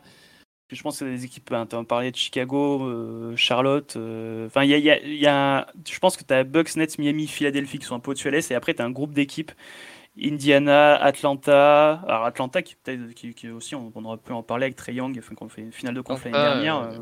euh, euh. Boston, Chicago, ouais. Ouais, Boston, Chicago, Charlotte, Indiana aussi, avec euh, Rick Indiana, ancien coach de Dallas, qui est un des meilleurs coachs de NBA, qui peut peut-être faire évoluer l'équipe. Washington avec Bradley Beal. Wizards, pourquoi pas. ouais. Voilà. Donc ouais, t'as, un petit groupe d'équipes c'est une belle bataille à l'est. Côté ouest, donc on n'a pas trop parlé de Phoenix, donc à voir, Oui, à oui, oui. si. euh, Ah, t'as s'il parlé, parlé de Booker, je pense que c'est euh, Ouais. l'élément fort de Phoenix. Après, je sais Ouais. pas si euh, s'ils pourront reproduire ce qu'ils ont fait l'année dernière, mais ils ont une équipe, ils ont une équipe assez homogène, pas mal de jeunes, mais ça a l'air de bien fonctionner. C'est une équipe qui est très plaisante à voir. J'ai pris beaucoup de plaisir à les, à les regarder, à les suivre l'année dernière. Donc, euh, j'espère que ça va continuer, mais euh, on verra. Les Warriors aussi, qui vont récupérer Clay Thompson euh, dans, dans Ouais. quelques semaines, avec un Curry qui est en feu déjà. Ouais. Euh, Je, je, je, je doute qu'ils retrouvent leur, leur gloire euh, d'il y a quelques années, mais, euh, mais, mais pourquoi pas, ouais. Ah, je pense que ça peut être top 6 à l'ouest. euh. Mm. Et ouais, autour de la 4ème, 5ème place. Voilà. Je sais pas si t'es d'accord avec moi, je pense que t'as Utah qui est, qui, qui est un peu au-dessus à l'ouest, sur la régulière, derrière les Lakers quand même, qui sont bien placés. Euh, Ouais. Lakers, Phoenix. Après, je- t'as après, t'as un groupe d'équipes euh, Denver. euh, Denver, Dallas, Clippers, Portland, euh, Golden State. Ouais, voilà, c'est ça. Et Memphis aussi, hein. tu parlais de Jaren Jackson. et Memphis, ouais. Et Memphis, ouais. Memphis, Je l'ai- je en play-in, Memphis, tu vois. J'a- Ouais, J'avais ouais. rajouté euh, 9-10 avec New Orleans, avec les Pelicans, mais... euh, Pelicans à voir, parce qu'apparemment Zion est déjà. Ouais, j'ai vu. Mais j'ai un peu la pression sur ses dirigeants. euh, bon, on va voir si ça, conf- si, si- si ça arrive à gratter un- une place en play-in. Et bon, après, derrière, bon, les, les autres équipes, ça peut être un, un peu plus compliqué, on va dire. Euh, un petit prono pour terminer. Euh, du coup, tu vois qui en MVP En MVP, euh, bah, Kevin Durant. hein. J'ai mis Kevin Durant et j'ai mis un petit, un petit Luka Doncic en, en tout petit à côté. Mais bon, Kevin Durant. Ouais. Moi, je pense que Doncic, malheureusement, Dallas ne seront pas dans le top 3, top 4 C'est à l'ouest. Mm. Ça va être un peu juste pour le titre de MVP, même s'il le mériterait. Ouais, Kevin Durant aussi. hein, j'ai mis. euh, Les Nets, ils vont être euh, premier ou deuxième à l'est. il a, Ouais, je les ai mis premiers, moi, tu vois. Euh, du coup, tes finales. Alors, à l'Est, euh, Brooklyn, Miami. D'accord. Donc tu vois pas les Bucks en finale de. Je de vois pas les Bucks en finale. D'accord. Et à l'Ouest, Utah, Phoenix. Ok, ok. Et vainqueur, et vainqueur Brooklyn, je te le dis direct. Moi, c'est fait. Brooklyn contre. Finale? En finale, Utah. Putain, Ok. Très bien. Euh, alors moi, allez, je vais pas faire original. Je vais dire Net- Nets Bucks. Ouais. Euh, je pense que voilà, Miami, Miami. euh, Autant je suis d'accord avec toi sur le fait que c'est très très solide, euh, mais je pense qu'il manque de profondeur de, banc derrière. Euh, Ils ont un, très- un 5 très fort et un Taylor Hero sur le banc qui peut apporter, mais les, disant leur 7ème, 8ème, 9ème option. Alors après, il y a- on n'est pas, en- on n'est pas encore en avril, hein, il peut y avoir, il y a la trade deadline en février, donc il peut se passer encore des choses, mais, mais c'est vrai que je trouve que c'est un peu faiblard. Ils ont des joueurs corrects, hein, des Max Truss ou comme ça, mais pour viser le, la- en tout cas la finale de conf face à, pour, enfin, pour battre un Bucks ou un Nets en 7, ça, ça me paraît un peu juste. Mais pourquoi pas hein. La Kylori l'a montré déjà que Kylori, Ouais. J- Jimmy Butler, euh, Bam et Demoyo, ils, ont- ils, sont- ils, ont- ils ont l'expérience. Ils ont fait, ils ont fait des finales NBA et tout, donc euh, pourquoi pas. Euh, donc ouais, moi c'est Bucks Nets. Et allez, je mets une petite pièce sur la continuité sur les Bucks parce que je pense que Yanis il a passé un cap et il est, on a vu sur le premier match de la saison, alors même si c'est que le premier match de la saison, il est, il est, il est, il est très très euh, chaud en- encore là, cette saison et, Ouais, ouais. et je, le vois- je vois bien, je vois bien aller en finale. Euh, à l'Ouest, eh ben écoute, j'ai mis euh, une finale euh, Jazz contre les Clippers. Hmm. Euh, les Clippers qui ont récupéré Kawhi Leonard euh, peut-être en av- mars-avril euh, aussi. Euh, je pense que Clippers va être l'équipe mais qui va non qui, ils vont vu qu'ils ont pas Kawhi là ils vont être un peu sur le euh, sur le un peu le enfin dire le moins moins moins en lumière euh, sur la saison. Ils vont être sixième septième à l'ouest on sait pas trop. Par contre s'ils récupèrent Kawhi en, en forme en, en playoff mais c'est l'équipe que tu veux pas rencontrer quand tu finis deuxième à l'ouest tu prends les Clippers tu, tu- Ah oui, oui, oui. dégoûté, Bah, deux- deuxième, j'ai mis Lakers, donc effectivement, si tu prends un Lakers Clippers, D'ailleurs, les cette Clippers que- qui fait rêver tout le monde depuis des années, qui Euh, encore eu ouais. lieu. euh. Mais ouais, du coup, je pense les que on- on- même s'il est blessé, et on verra comment il revient, mais Kawhi, c'est quand même un, un joueur Ah ouais, qui, peut faire la diff. euh, bon. Mais par contre, je vois le Jazz en finale contre les Bucks et, et je vois un titre des Bucks, comme l'année dernière. ok. Ok. Voilà. Voilà pour le petit tour, euh, le petit tour de la NBA. Marco, ça- t'es toujours avec Ça nous? va? Je suis là, je suis là, et j'écoute euh, attenti- attentivement. Euh. T'as une petite pièce euh, pour cette saison? Les Brooklyn Nets. Ah, Ouais. C'est les, c'est les favoris des, Voilà. des bookmakers. Mais... Ben voilà, ben je me mouille pas. Bon, après, c'est vrai que c'est, c'est- c'est- c'est- ils, ont, ils ont une équipe très forte, hein, mais en tout cas, si encore un, si un Bucks Nets, euh, ça sera pas, euh, pas, pas le louper, hein, encore une fois. Ah oui. Après, c'est vrai que tout le monde attend une finale Nets, Nets Lakers, hein, ça c'est. euh, Ça. Et Evan Fournier, il, il a, il a commencé fort? Ah, il a fait un premier match euh, À 32 points, je crois, non record en carrière, euh, ouais, il était très chaud et, et disons qu'il a tout de suite euh, cliqué, enfin matché avec les, su- le- le- le- les supporters d'Enix, qui a un public très exigeant, très passionné euh, et complètement taré. Et, et il a voilà, Il a- s'est bien, il s'est bien, ouais, il il s'est bien Voilà. intégré en tout cas. hein. Il est, dès le est, premier euh, match. il est beaucoup sur les réseaux aussi, Fournier, de- notamment sur Twitter, et ouais, ça, ça se passe très, non, je pense- bien pour lui. Je, je pense que ça a bien matché. Ouais, Fournier, on aurait pu parler au joueur qui va exploser. Hein, parce que là, il arrive, ouais, euh, il, a, bien sûr. il a 28-29 ans, donc il, est au- il arrive au pic de sa carrière. euh, il- Son apex. Il est à son prime, mais est-ce qu'il a son apex? Bah ouais, on verra. Mais moi, ouais, je crois une très belle saison de Fournier. À voir. À voir. Voilà pour la, la page NBA. On reviendra en cours de saison. On fera des, des petits, euh, des petits points de, de temps en temps, voir où, où ça en est. Euh, on passe au top et au flop pour terminer? Allez. Et de bonnes heures d'émission.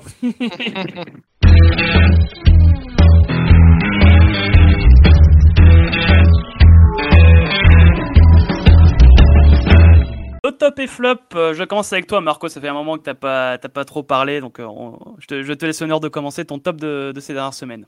On commence par le top, du coup? Ouais, top, ouais. Alors, euh, donc c'est une, jolie histoire là qui, qui s'est passée euh, rapport au handball.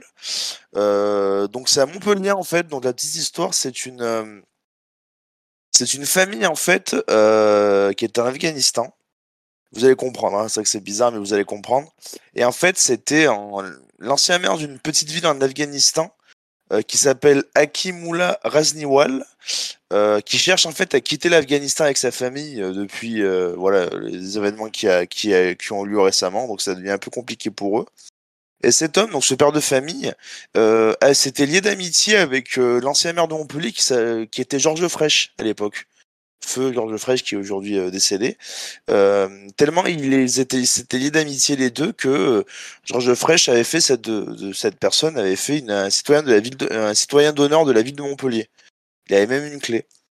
Et donc cette, cette personne-là a contacté différentes ONG pour essayer de, quitter en fait le, le pays, d'accord? Et euh, donc après deux mois et grâce à l'aide décisive d'une ONG et de plusieurs ministères français, euh, il y a le directeur de, de cabinet du maire de Montpellier, donc euh, qui est Grégory euh, Bosonnet, qui a appelé en fait l'équipe de Montpellier parce que je vous explique, cette famille-là, cette famille-là, donc euh, qui a sept enfants, a pu obtenir un visa pour arriver en Macédoine, d'accord? Et en fait, ce qui se passait, c'est que Montpellier, donc l'handballeur, il faisait un match, euh, il faisait un match euh, euh, de Coupe d'Europe de Ligue des Champions à Skopje, qui est à Macédoine, contre le Vardar Skopje. Et donc, ce sont les, donc c'est Monsieur euh, Grégory Bosonnet, donc le directeur de cabinet du maire de Montpellier, qui a euh, appelé directement donc le club de handball pour dire euh, il y y a une petite, euh, il y a quelque chose à faire ensemble. Voilà, donc je vous, je vous appelle. Donc ils ont, en fait, ce qui s'est passé, c'est que ils ont joué le match. En plus, ils ont, ils ont gagné. Et en plus, donc du coup, en revenant de leur avion privé pour rentrer à Montpellier, bah du coup, ils ont embarqué avec eux la, la famille en fait qui souhaitait quitter du coup le territoire afghan. afghan. Et du coup, euh, maintenant, ils sont, euh, ils sont arrivés à Montpellier. Donc il y a eu une petite, euh, une petite cérémonie. Donc voilà, ce sont des, des réfugiés politiques. Et voilà, donc je trouvais cette histoire euh, assez euh, assez drôle. Donc c'était, enfin drôle non, je veux dire assez euh, cocasse, on va dire, le fait que que Georges Lefrèche qui s'est lié d'amitié d'un ancien il y a 15 ans et que voilà qu'on soit encore euh, reconnaissant de ça, bah ça m'a un peu voilà, ça a un peu touché. Donc cette famille là qui est qui arrive en France et qui est bien en sécurité. Voilà, donc euh, grâce euh, grâce au handball. Donc là, c'est c'est- ça c'est dans mon dans mon top. Ok. Belle histoire. J'avais vu, euh, j'avais vu cette histoire passer. Ouais, c'est une belle histoire. Fait de la mettre en avant, euh, Marco. Voilà, voilà. Cédric, ton top? Euh, alors mon top, euh, on va parler football, c'est la, perf des clubs français en Coupe d'Europe. Euh, alors, en, en 18 matchs pour l'instant, on est sur un bilan de 9 victoires, 8 nuls et une seule défaite, ce qui est assez rare pour le souligner. Euh, ces dernières années, on n'a pas été flamboyant en Coupe d'Europe, notamment en Europa League et en Ligue des Champions aussi, hormis le, Paris Saint-Germain. Une seule défaite, c'est Lille, hein, il me semble, contre Salzbourg. Euh, alors voilà, c'était c'était mon, mon, mon petit top. Euh, juste à titre perso, les, les, les trois nuls de, de Marseille, c'est un peu mon regret, parce que dans le contenu du match, on a très très bien joué. On a un groupe qui est assez relevé, mais je pense qu'on mériterait d'avoir plus de points. Euh, et rapidement, j'ai deux, deux petits joueurs aussi. euh, alors même si on peut s'attendre à, à El Maestro, Dimitri Payet, euh, mon top c'est c'est Lucas Paqueta. Ouais. Oui. Euh, Et- qui, est, qui est- qui est juste exceptionnel Il est en le début forme. de la saison. Euh, Voilà, il- est- forme. ah ouais, il, il est- technique, il est juste, il est percutant, il est bon offensivement, il est bon défensivement. Pour moi, aujourd'hui, c'est le meilleur joueur de, de, de Ligue 1 actuellement. hein, Il n'y a rien à dire. Et euh, je, je me souviens juste que qu'il a été acheté donc au Milan il y, a, il y a un an et demi maintenant, je crois, pour 20 millions d'euros. Et c'était en remplacement de Lucas Touzard, qui est parti pour 25 millions au Hertha Berlin. Donc je trouve Affaire. que c'est une bonne affaire. Voilà. Voilà. Surtout qu'à Milan AC, il avait, euh, il est resté qu'un an, il avait fait un flop là-bas et Milan, le Milan Ouais, voulait, ouais, ouais. voulait Mais se vite s'en débarrasser. Effectivement. Ouais, ouais, clairement. Je trouve ce joueur exceptionnel. Et le, le, le deuxième, c'est c'est Patson Daka. C'est euh, c'est un Zambien qui, est, qui joue à Leicester, qui est attaquant. Euh, c'est un ancien joueur de Salzbourg qui a mis un quadruplé cette semaine en Europa League. Euh, voilà, j'adorais ce joueur. C'est pour, juste pour la petite anecdote, c'était sur, euh, sur Football Manager. J'avais fait plusieurs saisons avec Salzbourg et c'était un peu mon, mon petit protégé. Je l'avais verrouillé à double tour euh, sur, les, sur le marché. Et voilà, je- j'adore ce, j'adore ce joueur et, et ça m'a fait plaisir qu'il mette, euh, qu'il mette 4 buts cette saison en Europa League. Voilà, c'était mon top. Ouais, ça change Oh. des, des jeudis noirs euh, qu'on avait euh, ces dernières années. Là, c'est plutôt des jeudis noirs, des jeudis, euh, voilà, des, Ah ouais, ouais. Alors, juste pour revenir à Paqueta, euh, je sais pas si t'as vu, mais euh, il devait être titulaire euh, jeudi soir contre euh, Oui, et puis il est arrivé en retard, non je le crois. Bartard à la causerie de Peter Ouais. Boss de quelques minutes. Et du coup, il n'a pas été titulaire, du coup, comme une sanction. Et Juninho, donc le directeur sportif de Lyon, de l'OL, à la fin du match, il a expliqué pourquoi, comme quoi c'était des, c'était des règles qui s'étaient mis, qui s'étaient fixées au début d'année et que il fallait pas, euh, voilà, euh, que tout le monde, que tout Paqueta qu'il était, euh, il, f- il devait quand même, c'était la règle, il le savait très bien, donc c'était, je trouve ça fort quand même, tu vois, que j'espère que bon, il Non, va bien. retenir la leçon et et non, mais c'est bien d'avoir un club comme ça qui, enfin qui, même dans le. enfin, règles. ouais, ouais. voilà, c'est ça. c'est bien. Parce que Avec même, des même s'il bonifie, euh, il bonifie le jeu de, de Lyon au milieu de terrain avec Guimarães, franchement, c'est le meilleur milieu de Ligue 1. Et euh, les supporters lyonnais, je pense qu'ils sont très contents de les avoir et du jeu proposé par, euh, par Peter Bosch en ce moment. Ouais. Mais, euh, Mm. mais ouais, non, non, mais c'est même ce- ce- cette petite histoire de, de, de sanction, entre guillemets, euh, je trouve ça bien. Ça, ça, ça prouve que, que le groupe. Que le groupe vit bien, hein, comme on dit. Et... Oui, et puis que voilà, c'est un exemple. Si les jeunes ils voient que ah ouais, donc même Paqueta il a pas de passe Ouais, ouais, droit, carrément. je pense que ça va les mettre euh, voilà d'aplomb et vous verrez que Paqueta il sera plus jamais en retard, je pense. hein.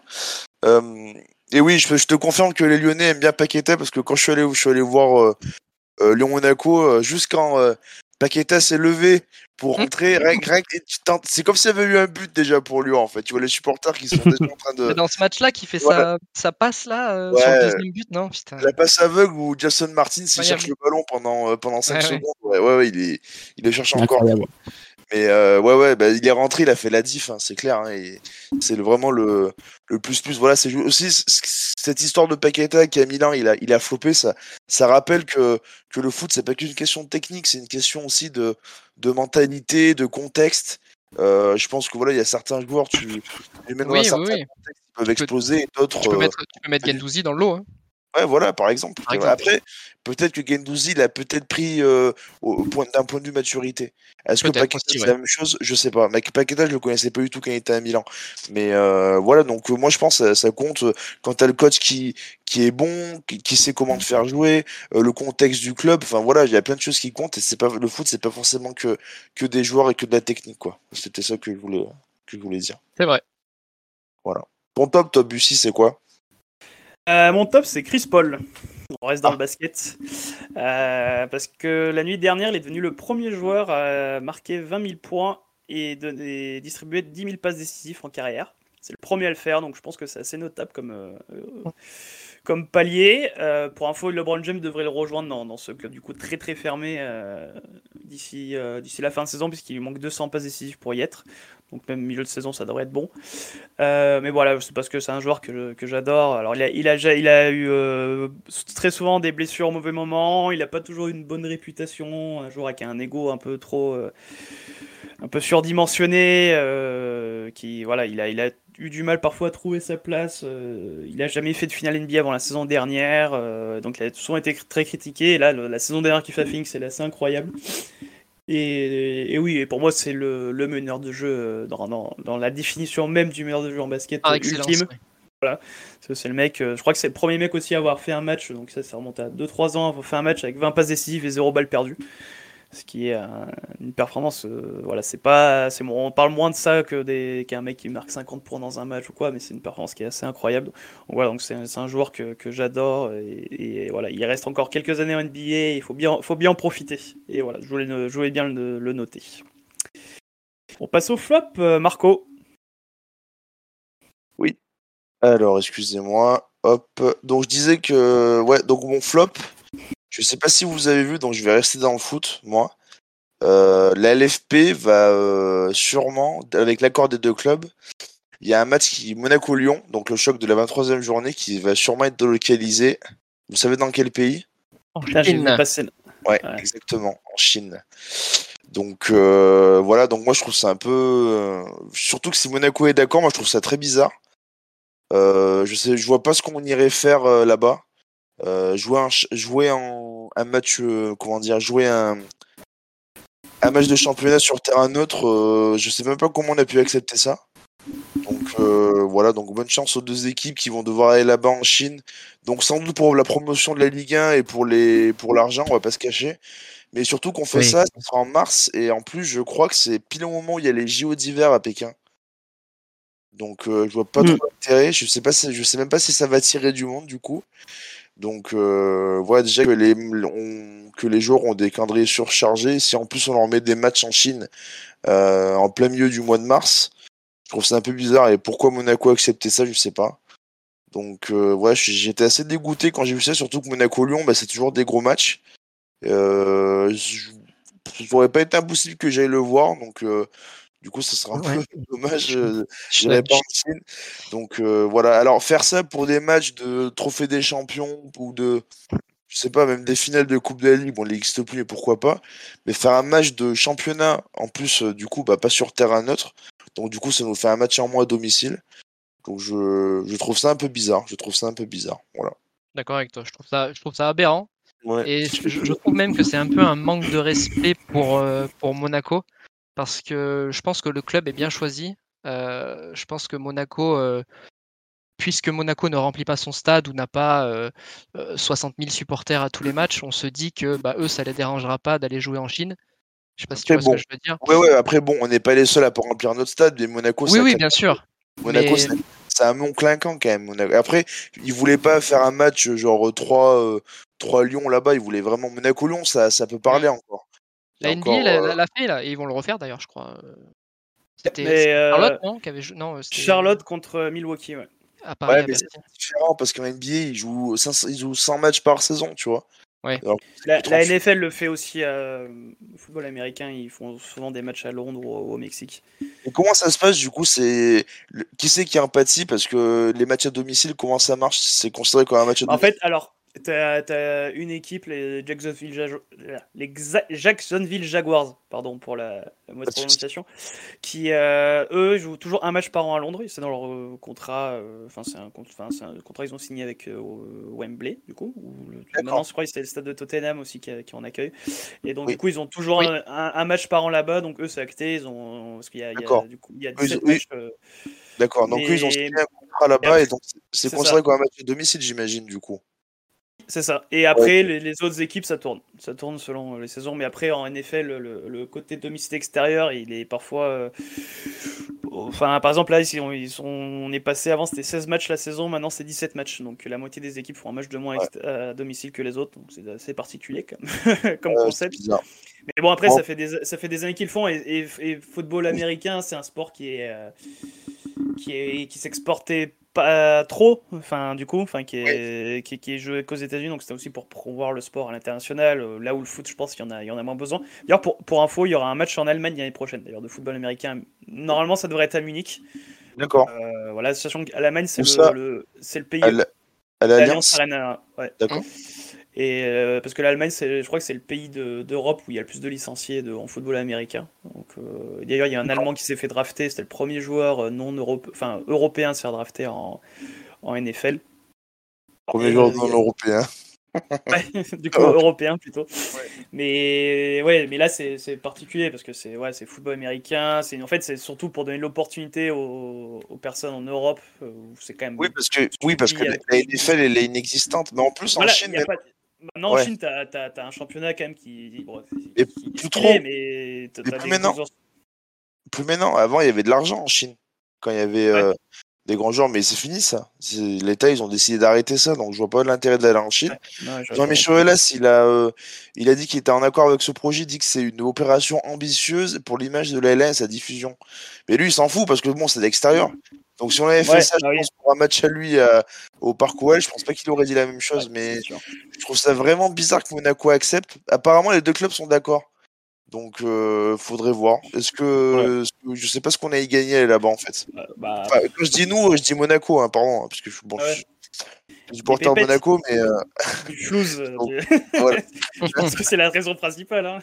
non, mais après, je trouve ça très très bizarre. En plus, le match, il va être à quelle heure? Parce que euh, Ah, là-bas, ça va euh, être en début d'après-midi euh, en France. je ouais, donc ça va être le soir là-bas, ça va être là-bas, ouais. après. Moi, remarque, ça va être, ça peut jouer ce dimanche, quoi. Ça Ouais. peut jouer dimanche. Donc, euh, voilà, je trouve ça un peu J'attends impatiemment que Monaco communique là-dessus.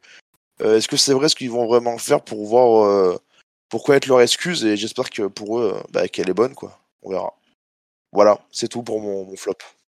Très bien. Euh, Cédric, ton flop? Euh, moi, mon flop, c'est euh, c'est un club de foot. C'est l'AS Saint-Étienne. La SSE. Euh, alors, c'est, ça, ça me rend, honnêtement, ça, ça me rend très triste de les voir dans cet état-là. Euh, parce que même en tant que supporter de l'OM, j'ai, euh, j'a- j'apprécie beaucoup, beaucoup les Verts. Et euh, voilà, je pense pas que, que le club, que les supporters euh, méritent ce qui se passe en ce moment. Euh, on, a, on a des présidents qui sont totalement absents. Bernard Cayazo qui est, qui est à Dubaï, je crois, qui est jamais venu à Saint-Etienne encore. Ouais, ouais, il a vidé son bureau, il, est, il, est, il, va avec le Saint-Etienne. C'est- ouais. c'est- C'est aberrant. Euh, Romeyer, bon, bah, Romeyer, euh, il, est plus tout jeune hein, maintenant, donc euh, Le sosie officiel de Kadhafi. je pense que tout ça le dépasse. Euh, mais voilà, j'espère Ouais, il est dépassé depuis longtemps, Romeyer. Oui, oui, oui. ouais, Mais c'est- déjà, ce, ce système de bis, à bis- enfin, à deux, ce- présidence à deux têtes, c'est- c'est bizarre déjà. Ça peut pas trop marcher. Du Mm. moins, pas longtemps. C'est c'est bizarre qu'il y ait deux présidents déjà. Donc voilà, j'espère sincèrement qu'ils vont réussir à se, à se remobiliser et, et- et- et se maintenir en Ligue 1, parce que c'est ça, ça reste un club de Ligue 1 et pas un club de Ligue 2 pour moi. Euh, voilà, après je euh, n'apprécie tu pas vois- beaucoup Club Puel, mais euh, bon, après t'en as des clubs qui étaient en Ligue 1, qui- des clubs historiques qui sont en Ligue 2 maintenant, un peu bien sûr. oui. liés, Sochaux. euh, des clubs comme ça, euh, ouais. Donc eu que Monaco euh, un Ah, temps, Monaco, ça n'a pas, duré très longtemps, Monaco, ça a duré deux ans. Mais, euh, mais, euh, non, mais tu vois, Sochaux, tu vois, c'est des clubs qu'on n'entend plus parler, alors qu'une époque c'était un club historique. Enfin, ça reste un club historique, des clubs comme ça. Le Havre, peut-être, qui sont Est-ce un que, si, peu. est-ce que si la SSE descend, ils, réussiront à se reconstruire? Ils ont un bon centre de formation, ok, mais euh, Non, non, non, mais il n'y a pas de projet. Et tu veux faire quoi? A- Claude Peu, il est venu en disant euh, le club va dans le mur, mais il t'a fait, enfin, il a rien, enfin, à part sortir de trois jeunes. Après, oui, c'est vrai qu'il n'y a pas des jeunes. euh, Il est arrivé en disant je vais virer les vieux. Au final, euh, Casery, il est encore là parce que il peut pas s'en passer. L'affaire Ruffier, qui ils ont totalement géré, mal géré ce dossier Ruffier. La Ruffier, il va les, euh, il les leur doit. poursuivre et- et- en Ouais, il leur prud'homme. doit des thunes, ouais. bah, il les a envoyés au prud'homme en fait et il demande 5 millions d'euros.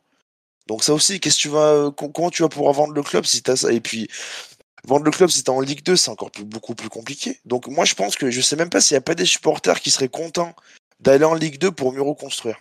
Tu vois, de voir un peu, euh, un peu comme le projet Strasbourg ou Lens, des, des clubs qui allaient quitte à aller, quitte à aller euh, faire chier en Ligue 2 quelques années et pourquoi pas remonter ou rester parce que là Saint-Etienne ils font concrètement ils font rien depuis quelques années en Ligue 1 ça se maintient Bah. difficilement il y a pas euh, la dernière émotion que que le stade que le Saint-Etienne a eu c'est bon c'est le bon là il y a eu un match nul Lyon mais c'est pareil ils, ont fêté ça comme s'ils avaient gagné euh, un match important ou là il y a Ah rien ouais. qui est fait en fait parce qu'au final euh, là ils ont fait 2-2 contre Angers encore un miracle Euh, d'ailleurs le deuxième but de Saint-Etienne c'est un peu bizarre parce que bon euh, la VAR, euh, jeu, hein. je vais être en panne, je pense, à ce moment-là. Enfin, comme dirait l'autre. Mais euh, voilà, donc c'est. c'est Je sais pas, Saint-Etienne, est-ce qu'ils ont vraiment besoin, et puis Puel qui est encore là, parce que tu peux pas prendre un autre entraîneur. Enfin, pour prendre qui, c'est pareil. Trouver une solution en interne, d'accord, mais ça dure un temps. Je, je sais pas. Saint-Etienne, est-ce que c'est pas mieux qu'ils descendent en Ligue 2 pour mieux reconstruire Euh, ouais, Je pense que les supporters, ils seraient peut-être plus d'avis de ça. Plutôt que de faire ça, quitte à galérer pendant des années en Ligue 2, au moins. euh, Parce que si tu te maintiens l'année prochaine, tu vas faire quoi? C'est pareil, c'est pour faire quoi en fait? C'est si t'as pas d'ambition, t'as pas de projet, t'as pas de Ouais. voilà, tu, je sais pas, c'est c'est délicat. T'as je pense. enveloppe de recrutement, euh, ouais. Ouais, c'est ça. C'est Mm. ça. Ouais, ouais, ouais, je je suis d'accord. Mais euh, voilà, le flop. Ouais, ok. Très, belles images de pyrotechnique hier euh, au stade de, au Oui, oui. D'ailleurs, il a fait. Le il il a démarré avec une heure de retard. Ouais, Ah mais d'ailleurs le, f- le match, il a pas, il a failli pas. euh, Voir lieu, bah, Ouais. La, la, pré- la préfète, on dit préfète, oui. euh, Madame le, le Madame. Le attends, préfet. Madame la préfète. Non. Je pensais à la cité de la peur, euh, alors qu'on volait la sous-préfète. Mais... En tout cas, c'est elle qui a, qui, a, qui, a dit, qui a eu le dernier mot et qui a décidé que le, le match se jouerait. Parce que la Ligue ne voulait pas. hein, ouais. Donc c'est bien Madame la préfète. hein. En même temps, Ok. Saint-Etienne, Saint-Etienne-Angers, euh, tu peux pas, faut pas reporter. Non mais imagine, non mais imagine autant. Ouais, mais je pense que c'est des questions de sécurité parce que si elle annule le match, mais oui, bien sûr. peut-être que euh, les Stéphanois ils vont être énervés. Enfin, je sais pas. C'est, je sais pas trop. Mm. Bref, au final, bon, ça s'est bien passé après. Enfin, à part au tout début, mais voilà. Ok. Très bien, et ben moi mon flop c'est du football américain. Euh, c'est John Gruden, euh, l'entraîneur des Las Vegas Riders, euh, qui a démissionné après la divulgation de mails tendancieux euh, à l'époque où il était consultant pour ESPN. Alors pour Et- mettre un peu de- pour mettre un peu dans le contexte, euh, en gros, il a, c'est un, donc c'est un ancien entraîneur. Enfin, il a commencé sa carrière d'entraîneur au début des années 2000. Il a notamment remporté un Super Bowl avec Tampa Bay. Euh, il a coaché euh, déjà les Raiders début des années 2000 à l'époque où Tom Brady il y avait une grosse rivalité avec les, Patriots de Tom Brady. Il y a un match notamment qui est assez historique où les Raiders perdent sur une décision arbitrale euh, litigieuse et ce qui permet à Tom Brady de gagner son premier titre derrière. Donc, euh, le début, un D'accord. peu le début de sa légende. Bon bref. Et du coup, euh, il a été consultant à ESPN pendant des années. Et, et depuis 4 ans, il a entraîné les Las Vegas Raiders où il a signé le plus gros, con- le plus gros contrat de l'histoire pour un coach dans le football américain, c'est-à-dire 100 millions de dollars sur 10 ans, qui était garanti d'ailleurs, les 100 Oh. millions. Et en fait, du coup, il y a eu une enquête euh, qui a été réalisée par la NFL euh, parce qu'il y, euh, y avait des suspicions d'harcèlement, euh, notamment sexuel, dans l'équipe de Washington, notamment du président, du président de la, de la franchise des Washington, donc qui ont changé de nom maintenant, c'est Washington Football Team d'ailleurs. Et, et du coup, donc parce que ouais, il y avait des soupçons comme quoi il y avait des, notamment des, cheerleaders qui avaient été, qui a été forcé à poser nu. euh, donc voilà, donc une histoire un peu euh, compliquée. Et donc durant l'enquête, ils ont retrouvé des mails de ce, donc de ce John Gruden, euh, donc qui était consultant à ESPN à l'époque et qui envoyait des mails racistes, euh, misogynes. euh, euh, notamment bah, des partages de photos, en- les photos en question des, des cheerleaders nus. Enfin voilà, donc le, le mec a, a tout cumulé. Il a insulté le président de la NFL, il a insulté pas mal de coachs, de, la- de patrons de franchise de la ligue. Euh, voilà, il a eu des, des- des remarques racistes sur le président du syndicat des, des joueurs. Donc euh, voilà, il, Qui il a envoyé, il a envoyé ses mails à qui? A envoyé à bah alors euh, du coup il a, alors, de mémoire il a envoyé à, à des mecs de la bah mec de, de, de Washington là le, le président de. Washington du coup c'était les, les mecs qui ont reçu mais apparemment il a envoyé d'autres mails enfin c'est et, euh, et c'est apparemment c'est le début d'un d'un un gros scandale parce que t'as as, pas mal d'autres gens qui seraient inquiétés à cause de ces de, de, de ces de- enfin, des mecs qui ont été récupérés là-dessus et euh, Ah ouais, oui, pareil, il, a des, d'accord. il a des propos homophobes, notamment sur un joueur, euh, un joueur qui, a- qui avait fait son coming out avant la draft, et c'était les Los Angeles, enfin à l'époque c'était les St. Louis Rams qui l'avaient drafté. Et il a dit, euh, enfin voilà, il a eu des, des, des remarques homophobes sur la draft de ce joueur. Enfin voilà, donc le mec a accumulé, donc du coup il été, c'était tellement devenu gros qu'il a été obligé de, de démissionner. euh, alors que et du jour au lendemain, parce qu'en plus il avait des, enfin il avait des, ils avaient des bons résultats les à Las Vegas au début de saison, et, et d'un coup cette histoire est sortie, il a démissionné très rapidement. Donc voilà, donc c'était mon, mon flop. euh. D'accord. Donc euh, ouais ouais effectivement donc euh, dans les- en plus tu dis que en plus apparemment ce serait que la partie émergée de l'iceberg alors peut-être. Ça. Ouais. Ça, bah, alors, le, con- le concernant lui, bah, de toute façon maintenant il a, il, Ouais, ça, il est a- mort. a- ça- lui, ça- ça- il, est- mort euh, Il est professionnellement, première- professionnellement, mais apparemment le, le président de, de, de Washington aussi, il est, il est dans la tourmente et tout. euh. Donc Enfin, ce bon. serait pas le président de Washington qui aurait balancé les mails alors? Ah non, c'est l'en- l'enquête de la, c'est l'enquête de la NFL qui fait que, euh, que voilà, il, a été, il a été incriminé et, c'est passé ultra rapidement parce que je crois que le, le- le dimanche, dis donc c'était il y a deux semaines hein, euh, cette histoire, le, le, le di- samedi ou dimanche, il y a eu la, la réalisation de cette affaire et deux jours après, il a, il a démissionné. euh, il était euh, obligé de démissionner. Je, je ne, je, ne citerai, je ne citerai pas les, les insultes en question. euh, Ouais ouais je, je viens Ouais, de regarder là je regarde sur internet euh, ouais c'est c'est voilà. assez Et hard. pareil, euh, Ne dis rien, ne dis rien. au-delà des voilà t'as t'as la- l'affaire des Shearers qui est, qui, est, qui est bien glauque et au- au-delà de ça aussi tu avais Colin, Colin Kaepernick là, le joueur qui avait euh, qui avait protesté contre les violences euh, policières euh, en mettant un genou au sol il a il, il- il- voilà il a il a, il, a, il a acté auprès des, des- des- certains dirigeants de la ligue de ne pas prendre lui et un autre mec, Eric Reed, qui l'avait soutenu, un autre joueur. Donc, donc voilà, donc, comme on dit, il a, il a bien cumulé. Ouais d'accord. Et, euh, et donc voilà, il a, il a pas fait de vieux os, euh, de vieux os euh, dans son équipe. Voilà pour euh, cet épisode, du coup, on a fait pas trop long, ça va, 2 heures, deux heures et demie, c'est bon, t'es resté correct. On reste dans la moyenne des autres. Voilà, on s'y attendait honnêtement, vu, le, vu les, les sujets qu'il y avait, euh, voilà. Et euh, bah du coup, en tout cas, c'était comme d'habitude un très très cool de très cool d'enregistrer ce, pod- de ce podcast. Euh, bon, du coup, on se retrouve de, très bientôt pour un pour un prochain épisode. hein. On verra, euh, on parlera encore tennis, foot, basket. euh, On n'a pas trop 1 parlé de hein. foot. On n'a pas trop parlé de foot. Aujourd'hui, aujourd'hui Ouais. non, mais je pense Ouais. qu'on on en reparlera euh, bientôt. On pourra faire un petit bilan de. Bon, là, on a un peu parlé À de mi-saison, ouais. À mi-saison Un peut-être petit on bilan pourra faire mi-saison, ouais, ouais. ouais, ouais. Des, des différentes, des différents grands championnats, ouais, pas de souci. Tout à fait. Pareil, il y a- il y, a bientôt la saison de tennis qui va se terminer. On pourra faire un petit bilan de la saison. Euh, Il y a la Formule 1 aussi. hein, On n'en a pas trop parlé encore. euh. Ouais, c'est vrai. La Formule 1, très, ouais. très belle saison et, et ça, ça, elle arrive bientôt à son terme. Là, c'est bientôt la, La moto fin, GP aussi. Ah ouais, on aurait pu en parler. C'est vrai que j'ai. J'ai failli le mettre dans mon top parce qu'il peut être champion du monde dès demain. Donc Ouais. euh, on est samedi. Bah, il a, Euh, il ouais. a loupé la Q. Je, viens de voir, il a loupé la Q2 là. Ah. Donc, euh, ça sera peut-être pas, peut-être pas pour ce week-end, mais, mais oui, oui, il est bien parti quand même. J'espère, j'espère en tout cas, ce serait beau. Voilà. Oh bah merci à vous deux. Pas de souci. Merci, à à, toi. vous, c'était génial. Merci, merci à vous les gars, c'était top. Et puis bah à très vite et puis passez tous euh, très bonne, très bonne fin de fin de semaine. Salut. Merci, salut.